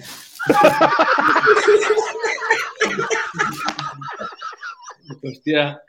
Eso es el- aperitivo, ¿no? Eso es el entrante. Luego ya. Mirad, ¿Cuántos pollos a la semana tomas? No quedan pollos en la esta Rioja. ya. pregunta, Te los, te los tienes que pensar.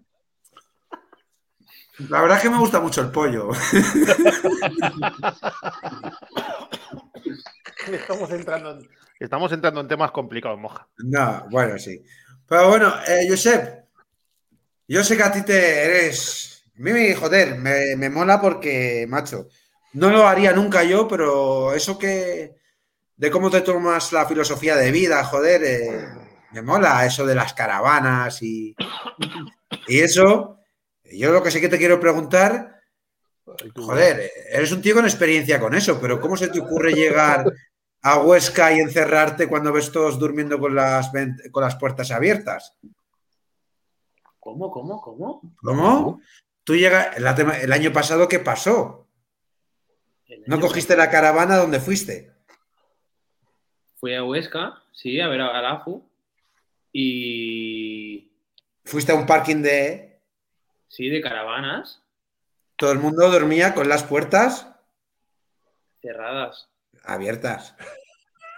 Abril, Cerral. No lo recuerdo. Tú Mal. te encerraste y al día siguiente tenías partido de pádel y te estabas asfixiando. Ah, sí, sí, vale, vale, vale. Vale, vale, dice- vale, vale. Si Moja sí, dice sí. que es cerrado, es cerrado. No te acuerdas tú, pero Moja sí. Sí, sí, no, pero se lo habrá contado la AFU. No. Sí, sí, sí. Yo nunca desvelo mis fuentes. Estaba, me levanté sudando. Me levanté Sí, sudando sí. y por eso me la gané. fuente, ¿no? A ver, cuenta, cuenta esa cómo te encerraste. Todo el mundo dormía con las, por el calor, ¿no? Imagino. Sí, sí, sí, y yo pues era mi primera noche en la caravana y yo pues de experiencia tenía más bien ninguna. Y me levanté muy sudado y además súper cansado, esto que duermes muy mal, poco, tal. Y al día siguiente el AFU aprovechó esto para ganarme a pádel. No, era, era Pero- mucho mejor. Era- ¿Eran las fiestas de San Lorenzo? Todavía no. No, no, que va, era, era, era, era en pleno julio, era en pleno julio, o sea, no, no habían Pues- fiestas.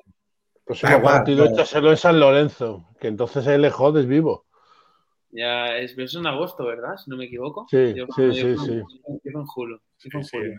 En agosto, en agosto le jodes vivo. En agosto lo puedes poner. Claro, claro. ¿Tú no viviste eso cuando estuviste allá? No, ¿no? No, No, y además siempre la FU me dice, ven, tal, que es increíble, tal, pero es que en agosto yo soy muy de, de mar y mediterráneo. Irme para el interior me cuesta. Moja, ¿la fuente es la fuente? ¿Eh? Si la fuente es la fuente. Vale, es que no lo había visto. Lo ha dicho él. Él no desvela la fuente. La fuente es la fuente. Sí, No sé si conociste tú a. Frank. Frank es de Granada, pero vive en, en Mallorca, ¿no, Carlos?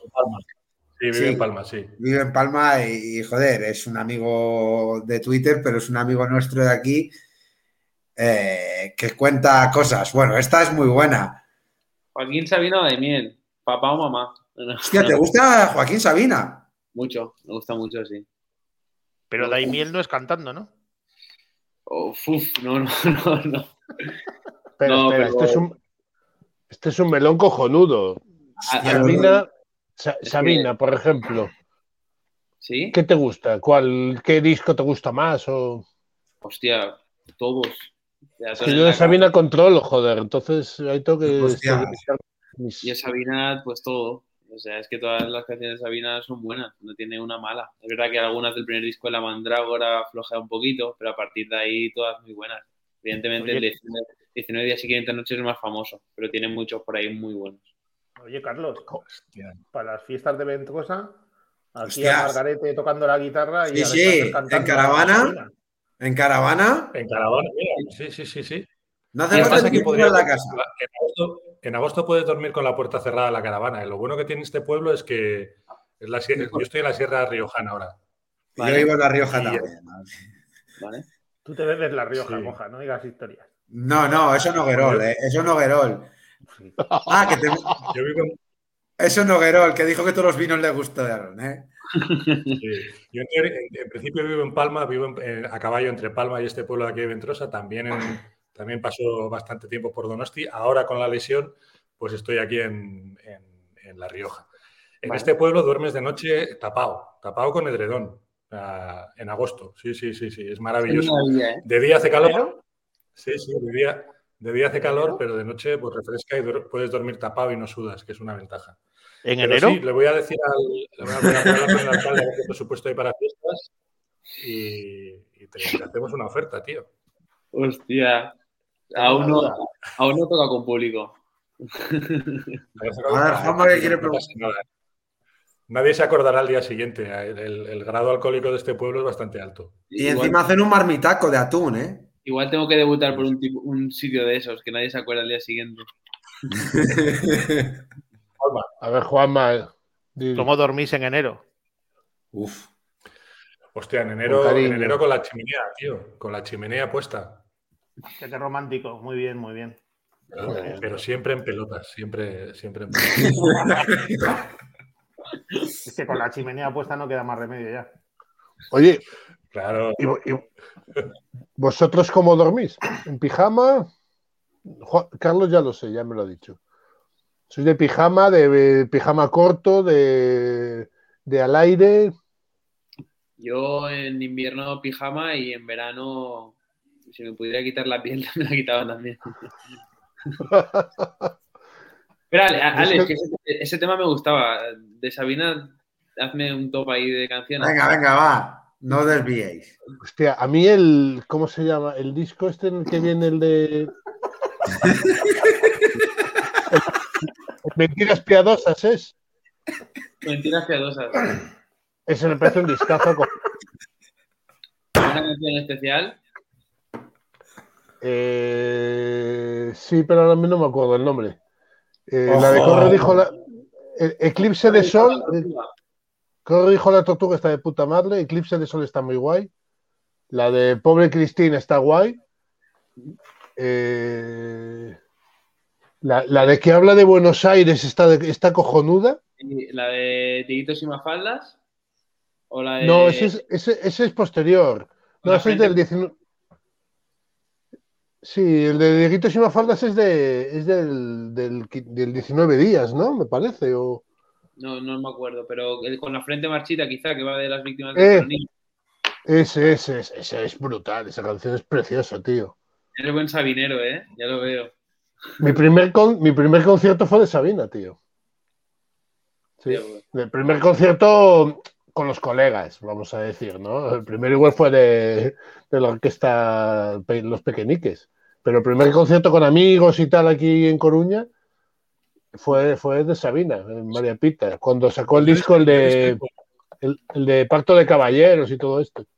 El mío fue parecido, yo, fue discrepo, con Josep. A mí, a mí Sabina, el Sabina de la Mandrágora, bueno, eh, quizás Sabina no era el más destacado de la Mandrágora, pero la Mandrágora me flipaba mucho. Y ahí había un humor y aquí era muy bueno. Y de ahí es, de ahí es la, de, la de Madrid, de aquella época. La de no, o sea, la Mandrágora es de Madrid, que era el bardo que cantaba con Crae, ¿verdad? Sí, sí, no, la, canción de Pongamos que hablo de Madrid es de aquella época. De hecho, en ese disco la canta, ah, la canta una primera vez. A mí el que me mola mucho es Javier Crae, ese me gusta mucho. Y de Sabina soy más del principio. Al final me parece que ya no, ya no es ese poeta de la calle, es otra cosa. Me gusta, ¿eh? pero me gusta más el, comienzo. A mí de Crae de Crae me gusta la de No todo va a ser follar. Todo va a ser follar. Es muy buena. Todo va a ser follar. También habrá, también habrá que cruzar Núñez de Balboa, sí, sí, sí. sí. y, tiene una muy buena que es Eros, Eros, y la civilización. Si podéis buscarla, Eros y la civilización, es buenísima. La escucharé yo a Crae. La perversa Leonor. Yo a Crae no he escuchado tanto. Yo tampoco.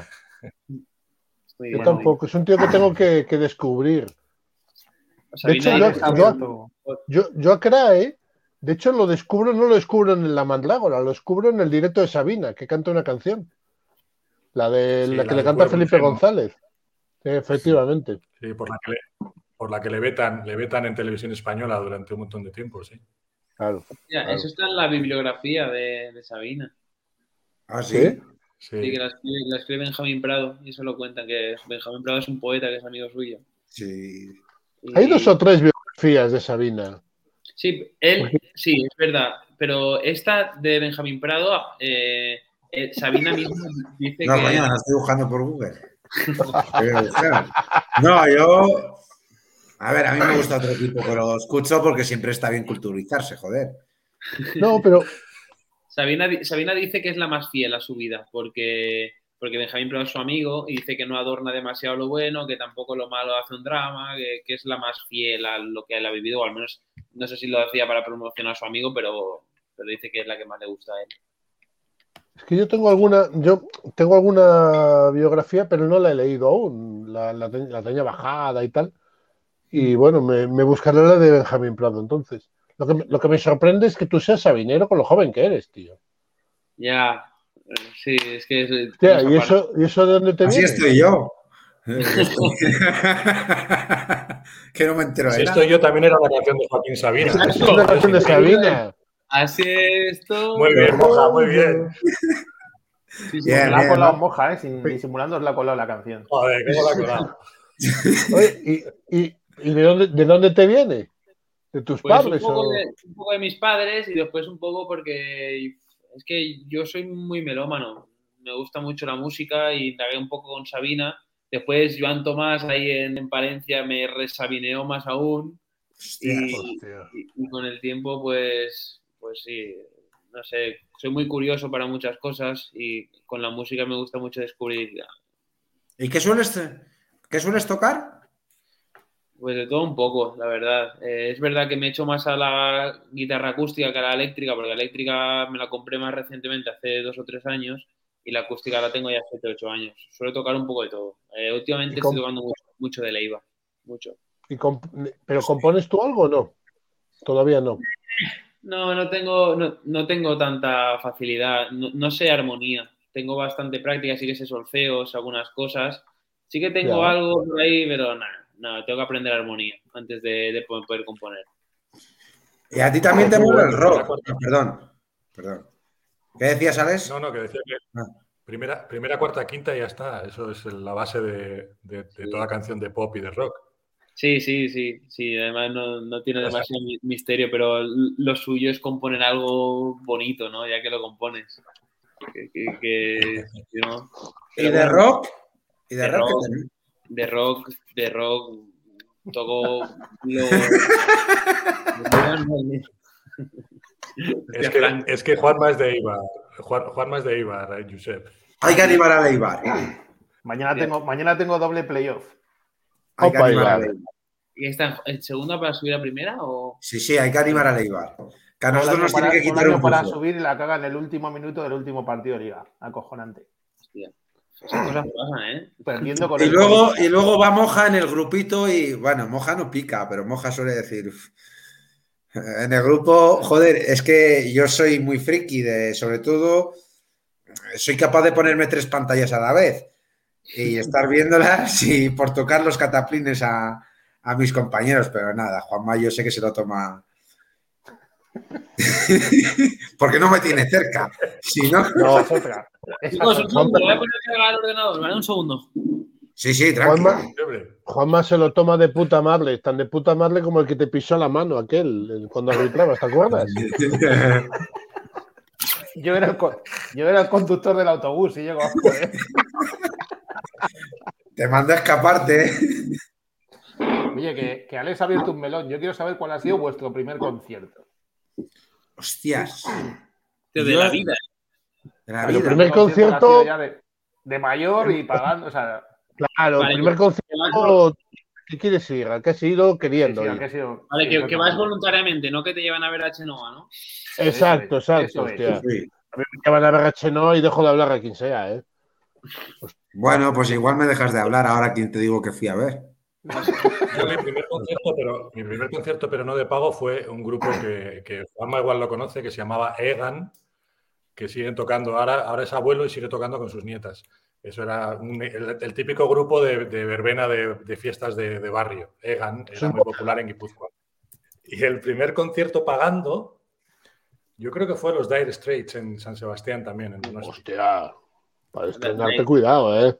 De ahí todo va mal, ¿eh? Sí, Sí, no. Comparado con Dire Straits en directo. Todo Oye, se complica sí. luego. ¿Qué en, qué, ¿En qué gira? ¿La de Brothers in Arms o cuál? Era, era Brothers, in- era, sí, era Brothers in Arms. Tocó en el velódromo. Aquello era acojonante, lo patrocinaba Philips y yo fue la primera vez que vi unas torres de altavoces gigantescas. Vamos, ahí salía ahí Mark a tocar la guitarra y era la, era la polla en verso aquello. Casi Sí, nada. sí, Joder. sí, sí. Venga, moja, te toca. No, no, uf, eh, no, no, que voy a hacer el ridículo. Prefiero escuchar primero. Cada uno tiene su gusto, moja. Venga, va, A dispara. ver, Como no. Si dices Bisbal, yo es me voy. A ver, yo fui. Camela. Sí, a ver, Camela, Camela, de hecho, ha sido mi último concierto que vi antes de la pandemia, el fin de semana en Madrid. Yo he vivido muchos años en Madrid y el último antes de que nos encerrasen era el conciertazo de Camela y ahí estuvo Moja. Pero el primero ha estado en que- Santo, Pero tú a concierto más estado porque en Santo Domingo hace, hace dos semanas, ¿eh? ¿Eh? Que Camela ha estado en Santo Domingo hace dos semanas. Ya, pero es que yo-. Yo, yo, no, yo de Villa Mediana de Iregua no bajo ni a Logroño, es que lo tengo a dos kilómetros, ¿sabes? Como a mí llaman. No, pero sí que el primero que lo, que lo vi, y además porque esa canción me marcó tanto porque me empecé a investigar que fue Nena da Conte. ¿En qué Nena da Conte. estrella estará? Sí, pero la canción que hizo tenía tanto que darte ella porque de- por desgracia tuvo un aborto. Sí, sí, sí. sí. Y, era para- para- Sí, y era una canción dedicada a su, hi- a su hija o a su hijo. Y yo, a mí siempre me ha gustado la música, pero nunca he sido de, de ir a conciertos. Y el concierto de Nena da Conte fui para. Y tenía, ya era mayor, es decir, igual tenía 15 o 16 años, pero nunca me gustaba ir a conciertos porque no me gustaban. Y fui sabiendo, quería verla actuar en cómo se le reflejase eso en, en la cara, y fue a Nena da Conte. Joder, qué profundidad, macho. Luego dices que quedas mal. No, pero, pero es que estaba oyendo los grupos por ahí, digo, "Uf, nena da Conte, y dices. eh, Después sí. de lo de Carlos, vamos todos a peor, ¿eh? sí, Ya te sí. digo. No, Yo no veía ni al grupo en el primer concierto. Yo es que la también verdad yo Perdón. creo que fui a un festival eh, cuando tenía 17 años que fue el primero que organizamos para ir y en ese festival había bastante grupos. No recuerdo exactamente el concierto concreto. Después he ido a muchísimos, muchísimos. Bueno, pero un grupo del, con- del festival. Un grupo del festival, creo que fue Mika. eh, con Grace Kelly. Creo que fue La Moda, cuando no, no La Moda no, era mis, mis Cafeína o alguno de estos. Después había algunos de Tecno, David Guetta también iba. No habían demasiados grupos de estos así rockeros y tal. Era más, más Pero populista. era potente el festival. Sí, habían grupos guays. También te digo que era joven y que iba más a la fiesta que, que a ver la música. pero Sí, claro. sí, sí. Después he ido a muchos muy guays, la verdad. Bob Dylan, fui a ver a Guns N' Roses también, a Sabina, lo he visto, a Ed Sheeran, a Coldplay dos veces. Eh, a- la semana pasada estuve viendo a M-Clan con Joan Tomás. Eh, Hostia, el clan. he ido, he ido Son mucho. buenos. ¿eh? Y ahora el sábado voy a ver a Red Hot Chili Peppers en Sevilla. Hostia. Qué buenos, tío.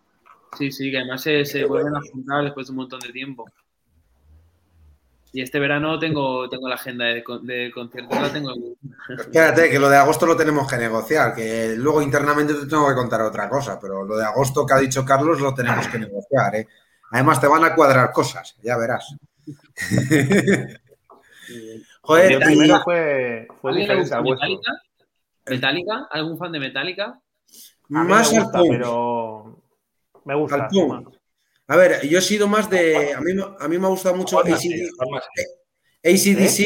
y Blink. Blink. Blink 182 a mí me marcó mucho en mi juventud. La Polla Records no, no la he visto en directo, pero me gustaría Muy ver. joven, tío. Bueno, se, han- se han vuelto a La, reunir. polla- la polla récord sigue dando Evaristo sigue, eh, Evaristo sigue. Sí, sí, sí, sí, es verdad.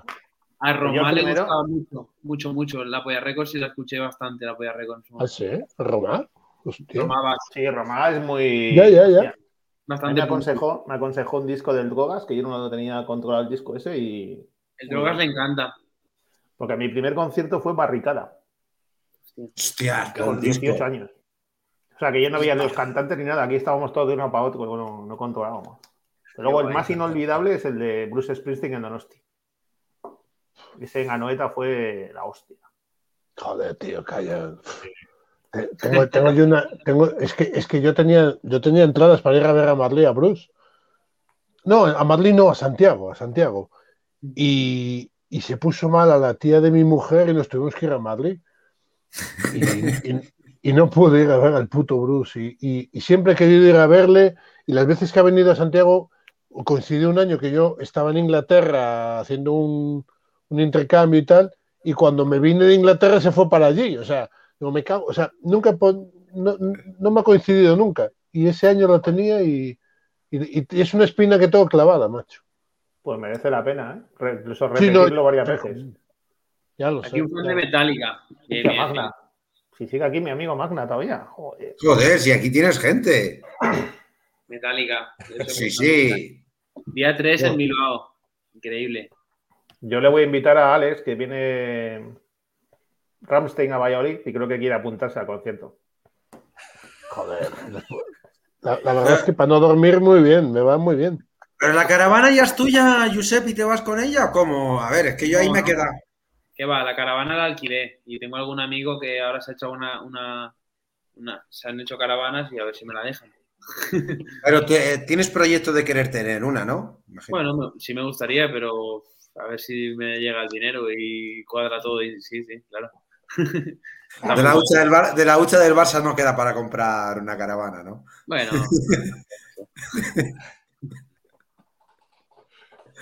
Dejémoslo ahí, ¿no? En Bueno. bueno, Es que las caravanas son caras, ¿no? Sí, sí, pues por eso lo digo. potente. son más muy de- caras. Y homologarlas y tal son muy caras, la verdad. Se te van más de 100.000 euros, ¿no? Aproximadamente. Sí, puede ser, algunas sí, algunas sí. Hostia, mañana a Oviedo. Ah, que baja- viajas a Oviedo, Juanma. No, yo no puedo, pero Magna sí, va- sí aparece por allí, sí. Bueno, que antes de que se vaya la Cenicienta a dormir, aquí, pues bueno, es que a ver, eh, solemos un poco.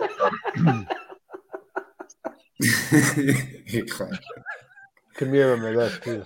buah.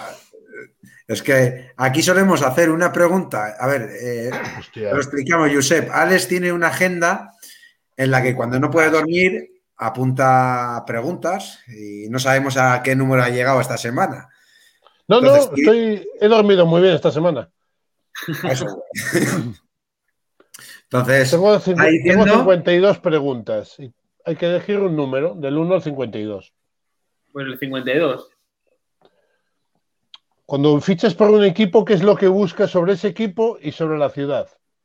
ojo, Ya, es, a ver, es, es- voy a tirar de tópicos, pero es que la verdad, pues no, o sea, no sé, es que es, es un poco, es un poco eh, todo, todo un poco, el proyecto deportivo, el entrenador que haya, cómo sea la ciudad, cuánto paguen también, el contexto del equipo, la plantilla, es que es No, pero, pero una vez fichado, digo. O sea, Vale.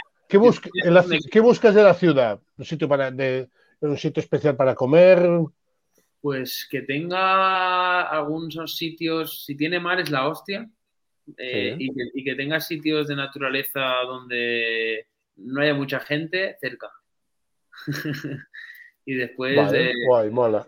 y bueno, si tiene más cosas, pues mejor, pero que donde puedas ir hasta el tranquilo, eso lo busco, yo siempre lo busco. Es que es el nuevo Bueno. director deportivo de Leima Coruña, no sé si ya sabes. Que le dejen entrar con bolsa al Mercadona, dice el otro. Oye, ¿y aquellas, aquellas bolsas las conservas o...? Sí, pero igual están en casa de mis padres, porque yo me, me- estoy en mi casa ahora. Igual están por allí o no sé dónde estarán, la verdad. ¿Qué te, o sea, ¿qué te trajeron? ¿Del Covirán? ¿Del Alcampo? El Aldi, del Carrefour, del, del Capravo, de, de todas. Hijos de puta. Hostia, del Capra. Ah, pero Capravo sigue existiendo. Sí, sí, sí, Capravo sigue existiendo. Ah, Yo sí. pensé que se había, se había arruinado con el baloncesto, todo arruinado en un pack. No, no, Moja, que te toca el Capravo lo compró Eroski por mil millones de, de, de pesetas en aquel entonces. Y luego, y luego se recompró a sí mismo. Cuando se lo, sí, sí, sí. En fin, historietas. Oye, y, y Josep, y en ese sentido, en, en Almansa, ¿qué espacio, qué sitio, cuál es el sitio en el que has ido, te vas a perderte a, a echar un rato? Pues al Albacete. pantano, al pantano voy bastante, porque Almansa tiene muchas cosas buenas, es que es tranquilo, a mí me gusta vivir bastante tranquilo entre semana, básquet tal y que sea no demasiado jaleo.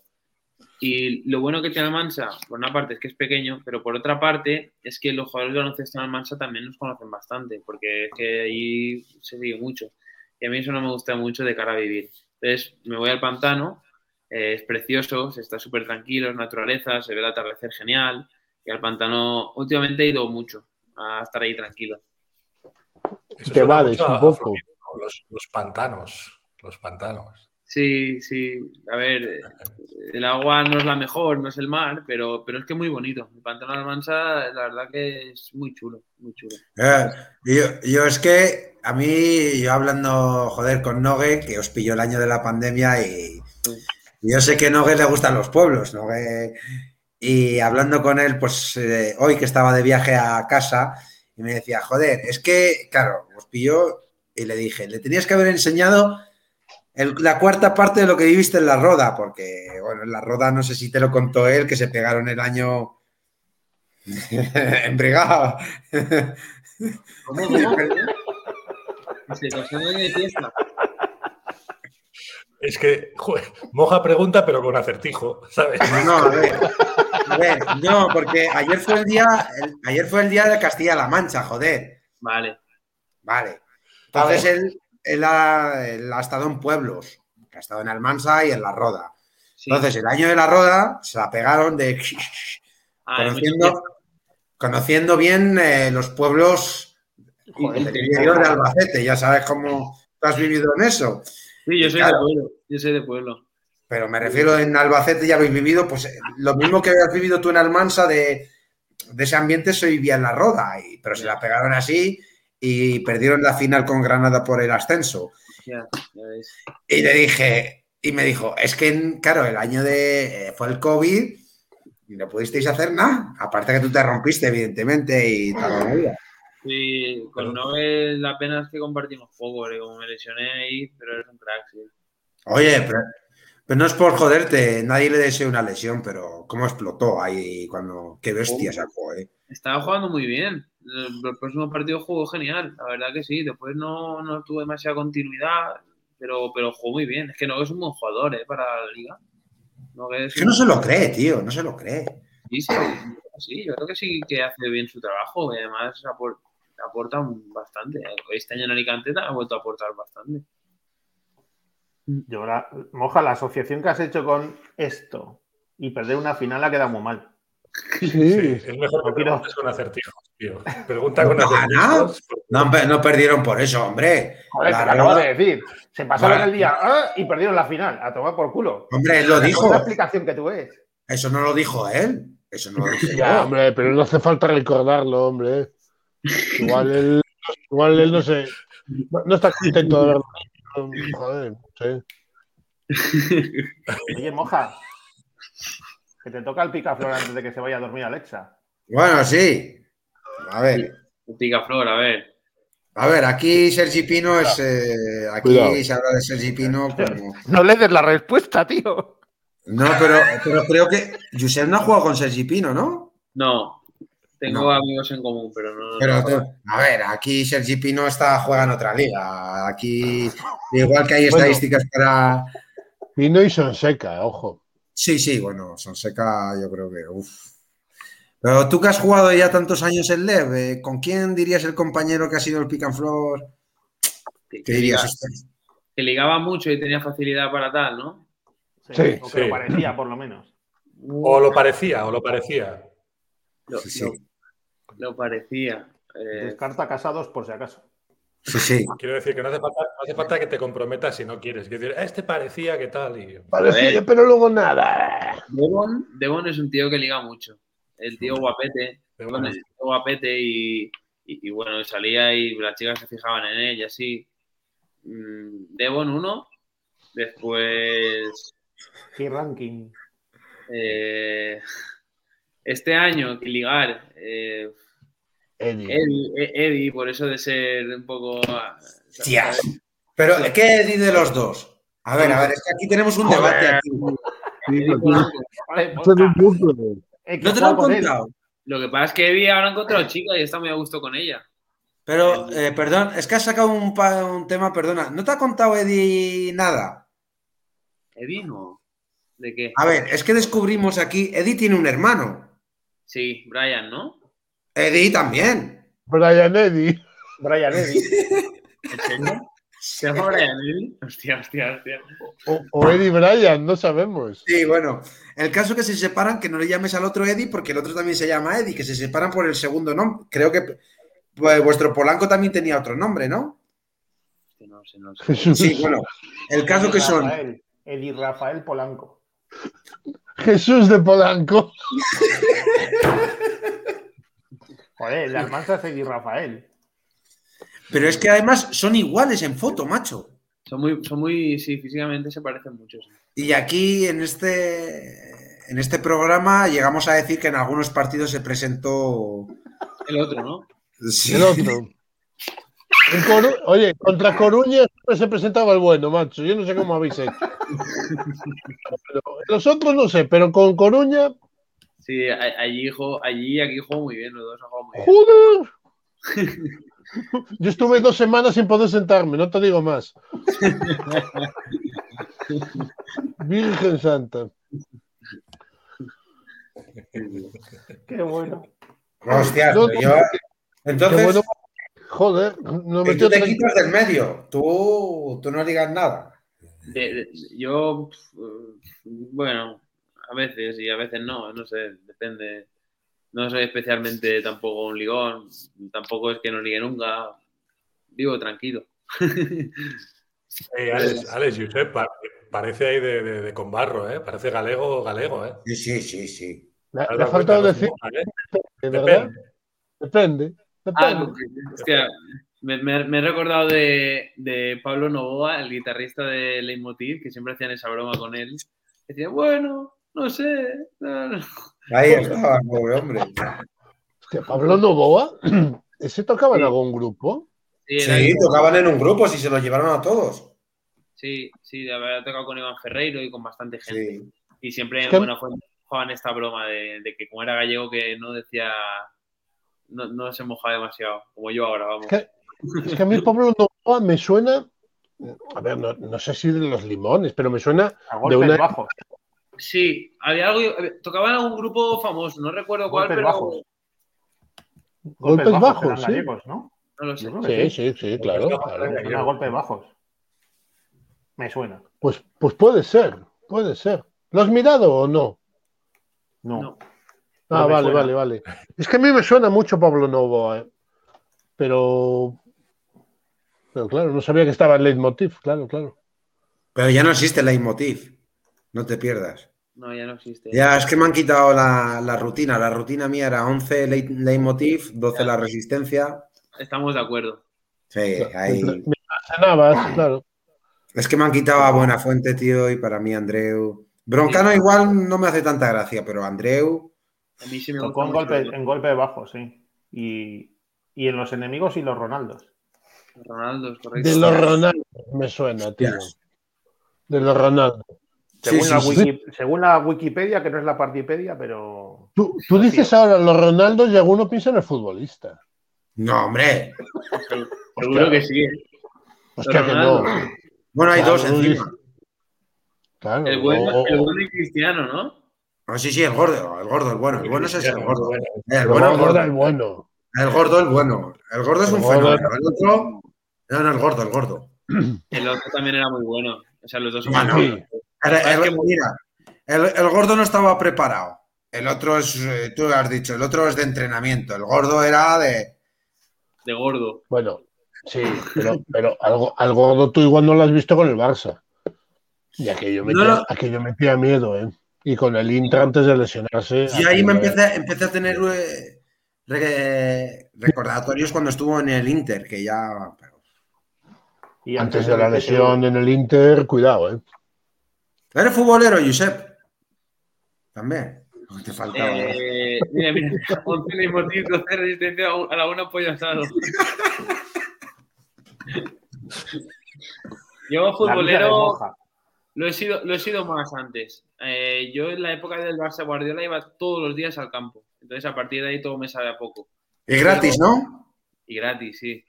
Y, y desde entonces pues lo sigo, sí, tal, me gusta, pero es que hay mucha tontería en el fútbol.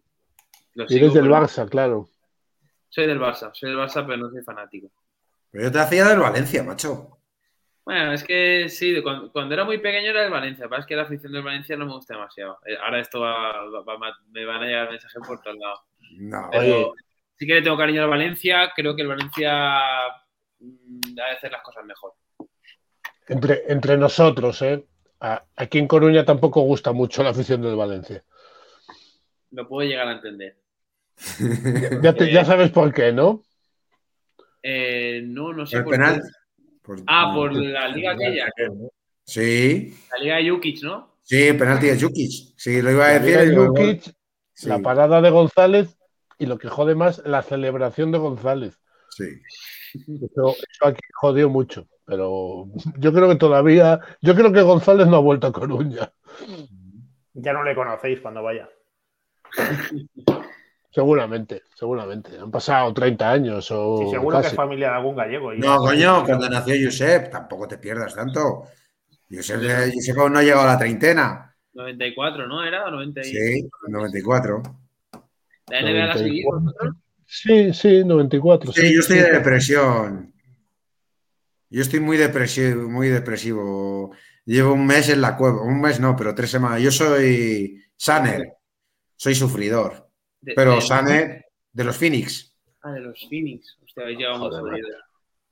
Sí, pero soy de los. Pero, ¿Y tú? ¿Te gusta la NBA? Antonio es de los Spurs.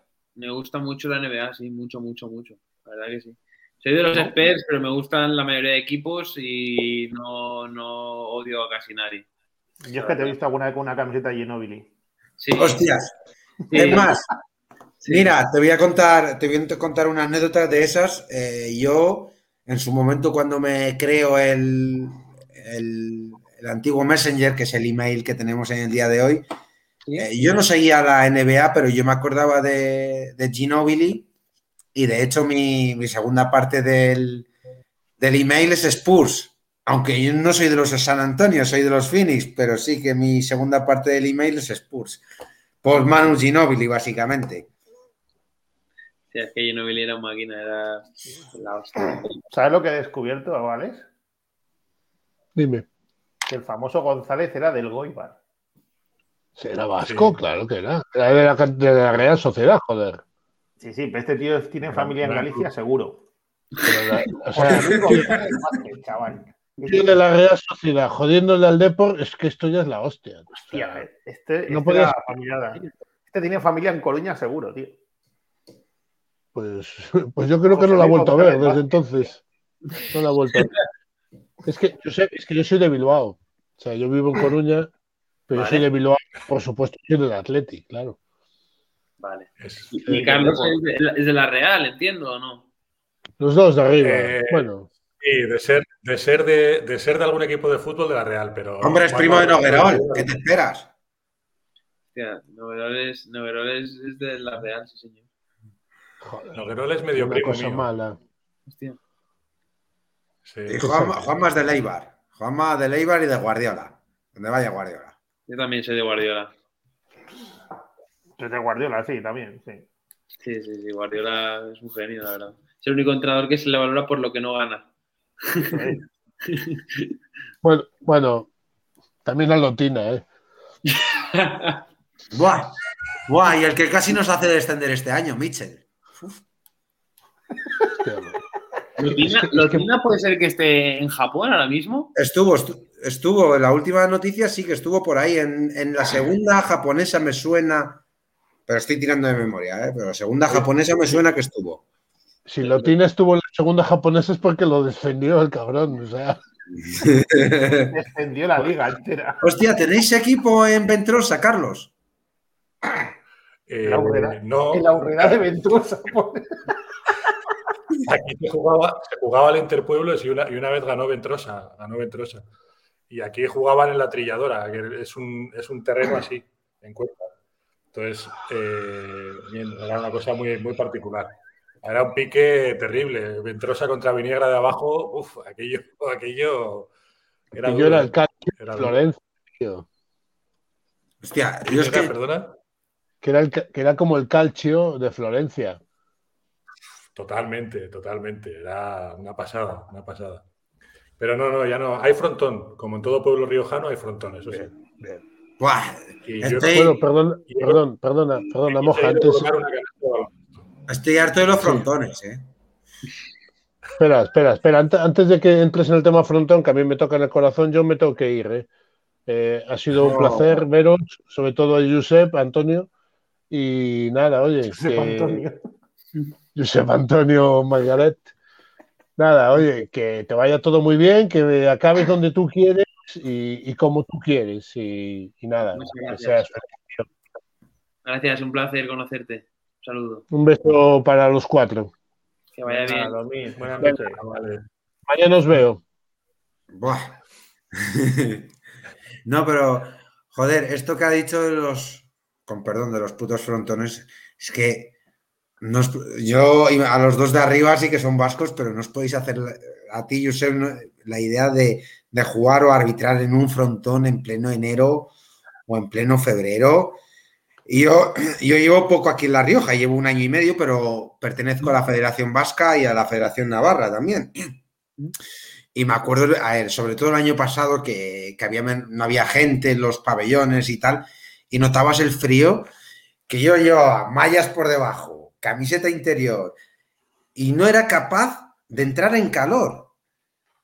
¿Sabes? Eh, Decía, me decían aquí, pero ¿cómo? Si esto es lo más normal del mundo. Y, y veías a la gente tirando desde tres y metiéndolas, y decía, pero si yo no soy capaz ni de coger el balón en mis manos para darle el saque. Era, era superior, ¿no? Era, se te metían los huesos. No sé, esta, eh, esta En gente Palencia- sabe más. Estos son en vascos. En Palencia era pasaba lo mismo, ¿eh? Salías a la calle dos minutos y cogía frío para tres meses. Claro, claro. Se te quedaba ahí y no, no había manera de. Y Josep, y Josep no jugó en Villamoriel en invierno, que si no hubiese flipado. Ya ves. No, jugamos, en verano, que hacía más calor también.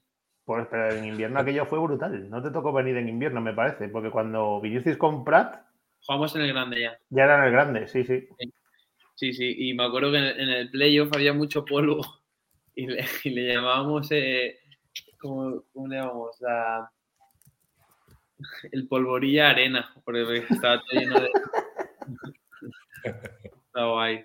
Ese playoff yo me lo pasé muy bien, la verdad. Estuvo bien. El, pabellón nuevo es la hostia, ¿eh? Por eso. Ahí. Vaya cambio, ¿eh? Sí, sí. Es, mucho más grande cuando estás allí que cuando lo ves por la tele y, así. En, la tele parece más pequeño. Pero es el mismo, ¿no? Sí. Es una remodelación total del viejo. El polvorete arena. Hostias, pero, a mí, a mí la verdad es que me has dejado, cuando yo me enteré, volviendo un poco al tema de la caravana, es que a mí es un tema que me hace mucha, me gusta, me motiva, pero no me veo aún viviendo, viviendo eso y menos poder gastarme eh, lo, que, lo que te debes gastar. Pero joder, ¿cómo es la vida en, la maldita caravana, Josep? A ver, la caravana la, coges para no estar en la caravana, sino para ir a naturaleza, ir a playas, ir a sitios. Está muy guay. Yo solo hice, he hecho, solo he hecho un viaje con la caravana yo solo y fue la hostia. Fue de los mejores viajes que he hecho nunca. Pues te, te, descubres solo, buscándote la vida un poco, vas mm, conociendo sitios, no tienes demasiado plan. A mí, además estuve por el País Vasco, que el País Vasco es inigualable para mí. Y fue la hostia el viaje, me lo pasé muy bien. La costa de, de Guipúzcoa a Bilbao, eso es una maravilla. Eso es una maravilla. Hice varias rutas, estuve por, de Zumaya a Deva, una amiga me llevó por, por el sendero, ¿qué tal? Fue increíble, la verdad. Y yo lo recomiendo de viajar solo y de viajar en, en caravana también, las dos cosas. Solo en caravana se hace un poco aburrido, ¿no? ¿No? No, bueno, depende de, depende yo conocía gente y había gente que iba por los cambios que también estaba sola o conocías un día gente que aquí, otra gente de allá, no sé.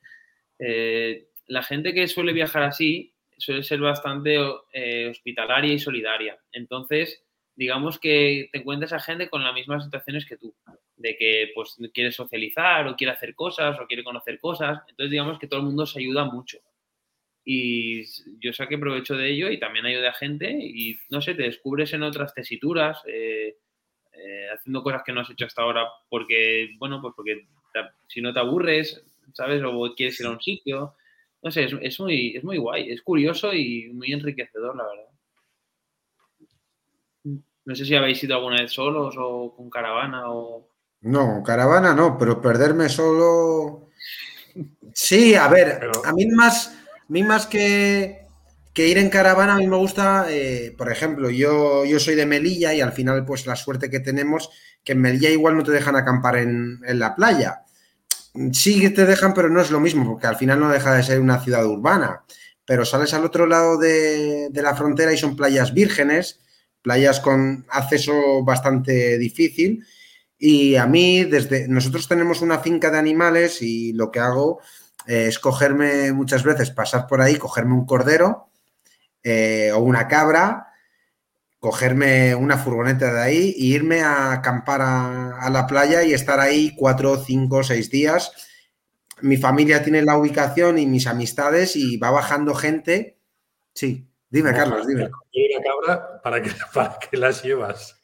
Pues para comer. Ya. Ah, o sea. Vale, vale, perdona, perdona, moja. Sí, a ver, suelo hacer ahí barbacoas, suelo ponerlas. A ver, son mal pensados, Josep, lo dicen ¿Qué te parecen estos vascos?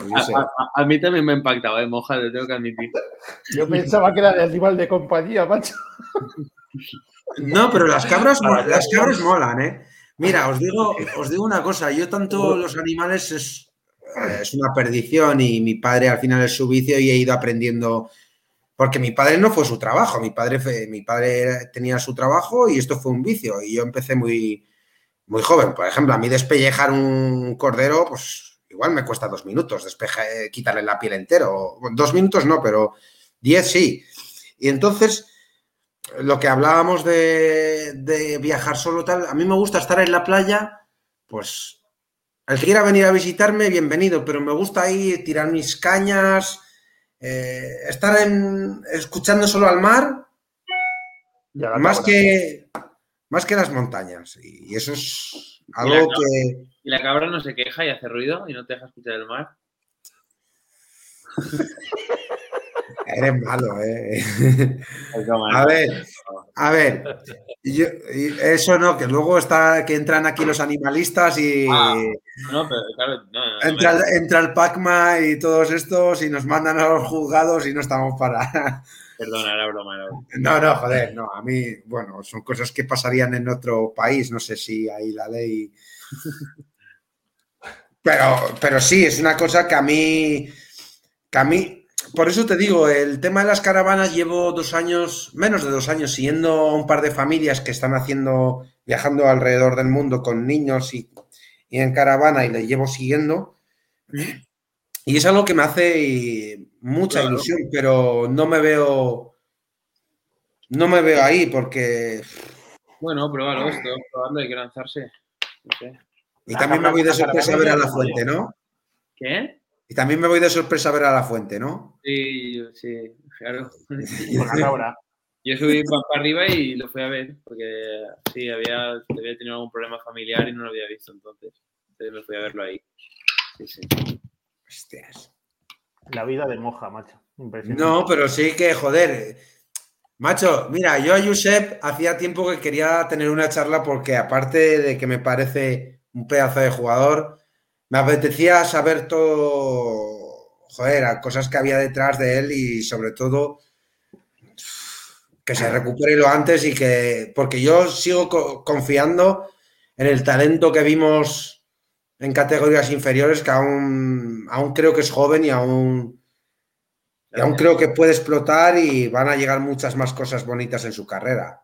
Gracias, moja. Ah, coño, eso espero. Cuando pases con la caravana te pasa una cabra para que te haga compañía. No, coño, ahí eso tenemos que negociarlo de Ventrosa con Carlos. No, eso internamente luego hay que negociar. No, además es que le voy a decir una, una noticia a Josep que no la sabe, que igual le termina de convencer para, para eso.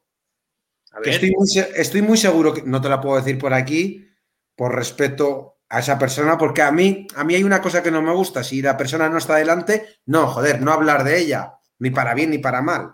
Stephen Curry va a venir a algún ¿Estamos lado. hablando de cabras? Sí, yo tampoco ¿Hablamos sé. de cabras o de qué estamos hablando? De Ventrosa, que vais a tener una pista de surf o algo así. Sí. Para que Hombre, no vaya estaría allí. mal. ¿Ves? Estaría bien. No, joder, para ir a las fiestas. Que estoy ahí. Hay algo que le puede convencer a Josep. Hostia, hostia. Yo, yo, soy un poco raro, ¿eh? Uf, pero, pero cierta persona te podría convencer en cierto sitio. Bueno, lo, lo- lo hablamos, lo hablamos. Lo negociamos. Moja, moja, tiras de agenda, llamas a Stephen Curry, que va a Ventrosa, unos tiros libres, unos triples y va, y va voy. Josep también. No, joder, pero. De la, de la NBA no. Bueno, podemos tirar de Damon Mallet, que es primo de Shaquille, y de ahí tirar. Empieza a tirar, venga, va. De contactos. Es que si. ¿Sabes quién es Damon Mallet? No, Josep, sí, imagino. Sí, sí. Ayer estaba en el partido de la Peña, salió por la tele. Es que es primo de Shaquille. Sí. Entonces. A ver, Y yo- amigo de Moja, Damon sí. Buen es el tío. contacto que tenemos con los Lakers ahora mismo. No, pero con, con, Damon, que- con Damon fue una amistad de sin más y nos caímos bien y Damon muchos fines de semana, cuando jugaban los domingos en ciudades cerca de Madrid, se solía quedar en, en mi casa y ya luego en, empalmaba el tren a, A Barcelona. a Barcelona. Hostia, qué grandes. Pero aún, aún así siempre me extrañó porque tuvo la amistad conmigo y, y aún ahora después de jubilarse y todo. Damon, sí, sí, sí, la verdad que. Y camisetas suyas. En casa de mis padres en Melilla tengo. De Damon, igual tengo 20 sin exagerarte, ¿eh? Tío. ¿La ¿Eh? Peña Huesca? Eh, La, la de Huesca, No, de esa, de esa, de esa la- Esa- Es más, Esa te hace el olvidadizo, tío. es que aquí, Josep, hubo. Aquí se comenta. Luis le desapareció la camiseta en un día que estuvimos bebiendo en su habitación. Luis, Luis Costa. Sí. Eso no lo había dicho. Eso no lo había dicho. Sí, con Jan Orfila, joder, os lo dije. Dijo que se había perdido la camiseta. Bueno, el caso es que. sonar, ¿eh? Sí, el caso es que a mí, bueno, bueno, esto, a mí nadie me dijo nada en el momento. Todo, todo, y a los seis o siete meses, Luis se enfadó eh, y me escribió un mensaje. Le digo, pero qué camiseta. Es más, ojalá lo hubiese tenido porque la hubiese, os lo digo en serio, la hubiese subastado por lo que estaba pasando Lleida, eh, Huesca. Pero sí, que no la tengo. En resumen, que no tengo esa camiseta. Que no se te... Mira entre las 20 que tienes de Demon Mallet y seguro que está metida ahí en medio. No, no. Es más, de jugadores LEP no suelo, no suelo. No, no me suelen llamar. Me suelen llamar más camisetas raras. Por ejemplo, las de Petrovic las tengo todas. las de, las de Drazen. Eh, luego... las quitaste? ¿Eh? ¿Se las quitaste? ¿De dónde las quité? A él. A él.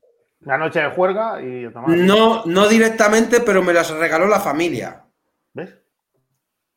Y esto, y bueno, un entrenador mío de la infancia es un loco de, de Drazen y, se fue a Croacia. en su casa tiene toda, tiene un, museo hecho de, de, Drazen Petrovic.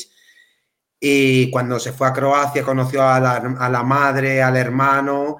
Eh, pues luego vinieron a Melilla, que se hizo ahí, hicimos una cosa muy bonita. Y el hermano, bueno, mi entrenador y amigo, Juanma Pastor, eh, me regaló dos camisetas de Don Drazen que eran suyas, que se las regaló la familia. Joder. Buen tesoro, buen tesoro. Sí, la verdad es que la casa de mis padres mm, es un buen tesoro. Lo que pasa que nunca me gusta abrir las cajas y están ahí, pero sí. ¿Tú, Yusef, coleccionas o no camisetas? Tengo bastante, sí, de la NBA sobre todo. Tengo de muchos jugadores, tengo muchas de carry, tengo cuatro o cinco de carry, diferentes colores, años y así. Y de los expertos también tengo bastantes y después de jugadores de otros equipos sueltos también. Sí, sí. La NBA es que me gusta mucho, la verdad. No sé si vosotros la sabéis. Yo creo que Golden State, lo que pasa es que la salud marca mucho. Si se lesiona a alguien, puede cambiar. Y creo que va a ser muy importante el inicio de la serie, porque Boston viene muy cansado, pero a la vez Golden State ha tenido muchos días libres y pierde extensión competitiva. Entonces, el primer partido así se me antoja importante. En plan, si van, si se van 2-0 los Warriors, creo que ya es muy difícil para Boston hacer, hacer esfuerzo físico. Si va igualándose, puede haber final. O sea, yo diría que va a ganar Warriors, pero estará, estará muy chulo, la verdad. Tiene buena pinta, sí. ¿qué, creéis? Yo creo que Warriors. Sí, es que son la hostia. yo es que no puedo opinar, no puedo opinar porque desde que echaron los Phoenix Suns ni miro los grupos de, Telegram que tengo, ni he vuelto a ver un resultado más de la NBA. Lo siento. ¿Tú, Carlos, qué dices? ¿Moja? Yo no puedo opinar porque estoy fuera de ahora mismo. Estoy en depresión con ese tema. Sí, yo, a mí me pasa igual que a, que a Moja, pero desde 1995, creo, que desde la, última liga de, de Houston. Yo no, no, no, yo no sigo la NBA, no. Ah, vale, vale. Sé que, sé que dicen, sé que dicen que los playoffs son distintos y tal, y sí lo son, pero no, no me, no me engancha ese, ese baloncesto. No me engancha. Bueno, pero es un año muy bueno de Boston también en general. Está jugando muy bien. Están jugando tremendo y están defendiendo que da gusto. Lo que pasa es que tienen una estructura de equipo muy diferente a los Warriors, porque juegan con gente muy grande siempre, muy, muy en estático, y los Warriors... estilos. Sí, Sí, lo que pasa es que creo que Warriors es como otro, otro nivel por encima de todos. Están siendo más, más clásicos que nunca en cuanto al oeste y al este. El oeste es mucho más libre, mucho más rápido, mucho tal. Y el este más, más parados, más, más defensa rocosa. Está jugando con dos cinco, Holford y Robert Williams. Está muy guay, la verdad. para mí es muy interesante. Yo creo que ¿Quién hubiese dado a Warriors este año en la final? ¿En septiembre? Los, los Phoenix Yo, yo lo pensaba yo, mira, hace, hace poco hablé, intercambié unos mensajes con Margasol y hablamos, y hablamos de la NBA. Y, y, él, y, le, dije, ¿quién crees que va a ganar tal? Y me dice, Milwaukee, yo creo que tal. Y yo le preguntaba, ¿y Warriors tal? Porque yo veía que Warriors, y yo le dije, yo creo que Warriors tal. Y, a mis amigos les decía, cuidado con los Warriors, porque es que son muy inteligentes y muy, muy experimentados. Entonces van planificando la temporada, van haciendo tal, no sé qué. Pero es que si están todos sanos, Draymond Green, Stephen Curry y Clay Thompson, eso, aparte de ser un, un Big Three, se complementan y tienen experiencia y son ganadores. O sea, yo sí que los veía, la verdad. O sea, no, no, no os puedo jugar con una ventaja, pero me han gustado mucho los Warriors. A mí me han gustado mucho los últimos años, pero yo este año no tenía tan claro que llegasen a la final. Y bueno, la verdad es que. Se han echado. Es verdad, es verdad que mira, que con Fénix ha sido un poco un chasco, ¿eh, Moja? Porque. Pero, es que lo que te decíamos, que el llegar con salud lo es todo, porque al final Chris Paul y David Booker han llegado lesionados. Cameron Johnson también es determinante, ya está. Te vas a casa contra Dallas, es que no hay más. Sabes, tú, eh, ya no te digo esta temporada, porque, pero tú no sabes, porque esta temporada con la lesión y tal, pues estoy de baja, pero tú no sabes cómo fui de empalme la temporada pasada a trabajar, y además que, que en Phoenix los partidos son muy tardes, son a las 4, 4 y media. Este. Sí, sí, iba de empalme al trabajo y yo no suelo entrar eh, pronto. Y me veía, claro, mi, entrenador es eh, mi entrenador, mi jefe es como, tengo la suerte que tengo un jefe también viciado como nosotros del básquet, es también entrenador, es vasco también, como esto. Entonces, eh, me veía en el trabajo con los ojos, me dice, otra noche trasnochando con la NBA, le digo, sí. Y me preguntó, ¿eres de los Phoenix? Y él no lo sabía, le digo, sí. Y os juro que ese día me dijo, si te quieres ir a casa, porque habían perdido, ¿o qué? Claro, cuando perdimos el. No, no el definitivo 4-3. El que nos empatan, el que. No, perdón, el que nos remontan al 3-2. Porque nosotros en la final íbamos 2-0, al 2-2 y al 3-2. Y me dijo: si te quieres ir a casa. Este es un jefe, macho. Joder. Sí, pero es del Vasconia a muerte, ¿eh? Bueno, cuando pierda el Vasconia le dice: si te quieres ir a casa, pues ya dormí. Pues, eh, pues le dio un infarto por culpa del Vasconia el año pasado, ¿eh? Hostia. Sí, además es de los típicos tíos eh, que lo vasconista, que lo vive. Pero eh, ahí ya llegas a una enfermedad. no te quiero ya entretener mucho porque ya son las doce y media, Giuseppe. pero joder. Estoy un poco dormido. Sí, yo también. también tengo que cenar el estómago.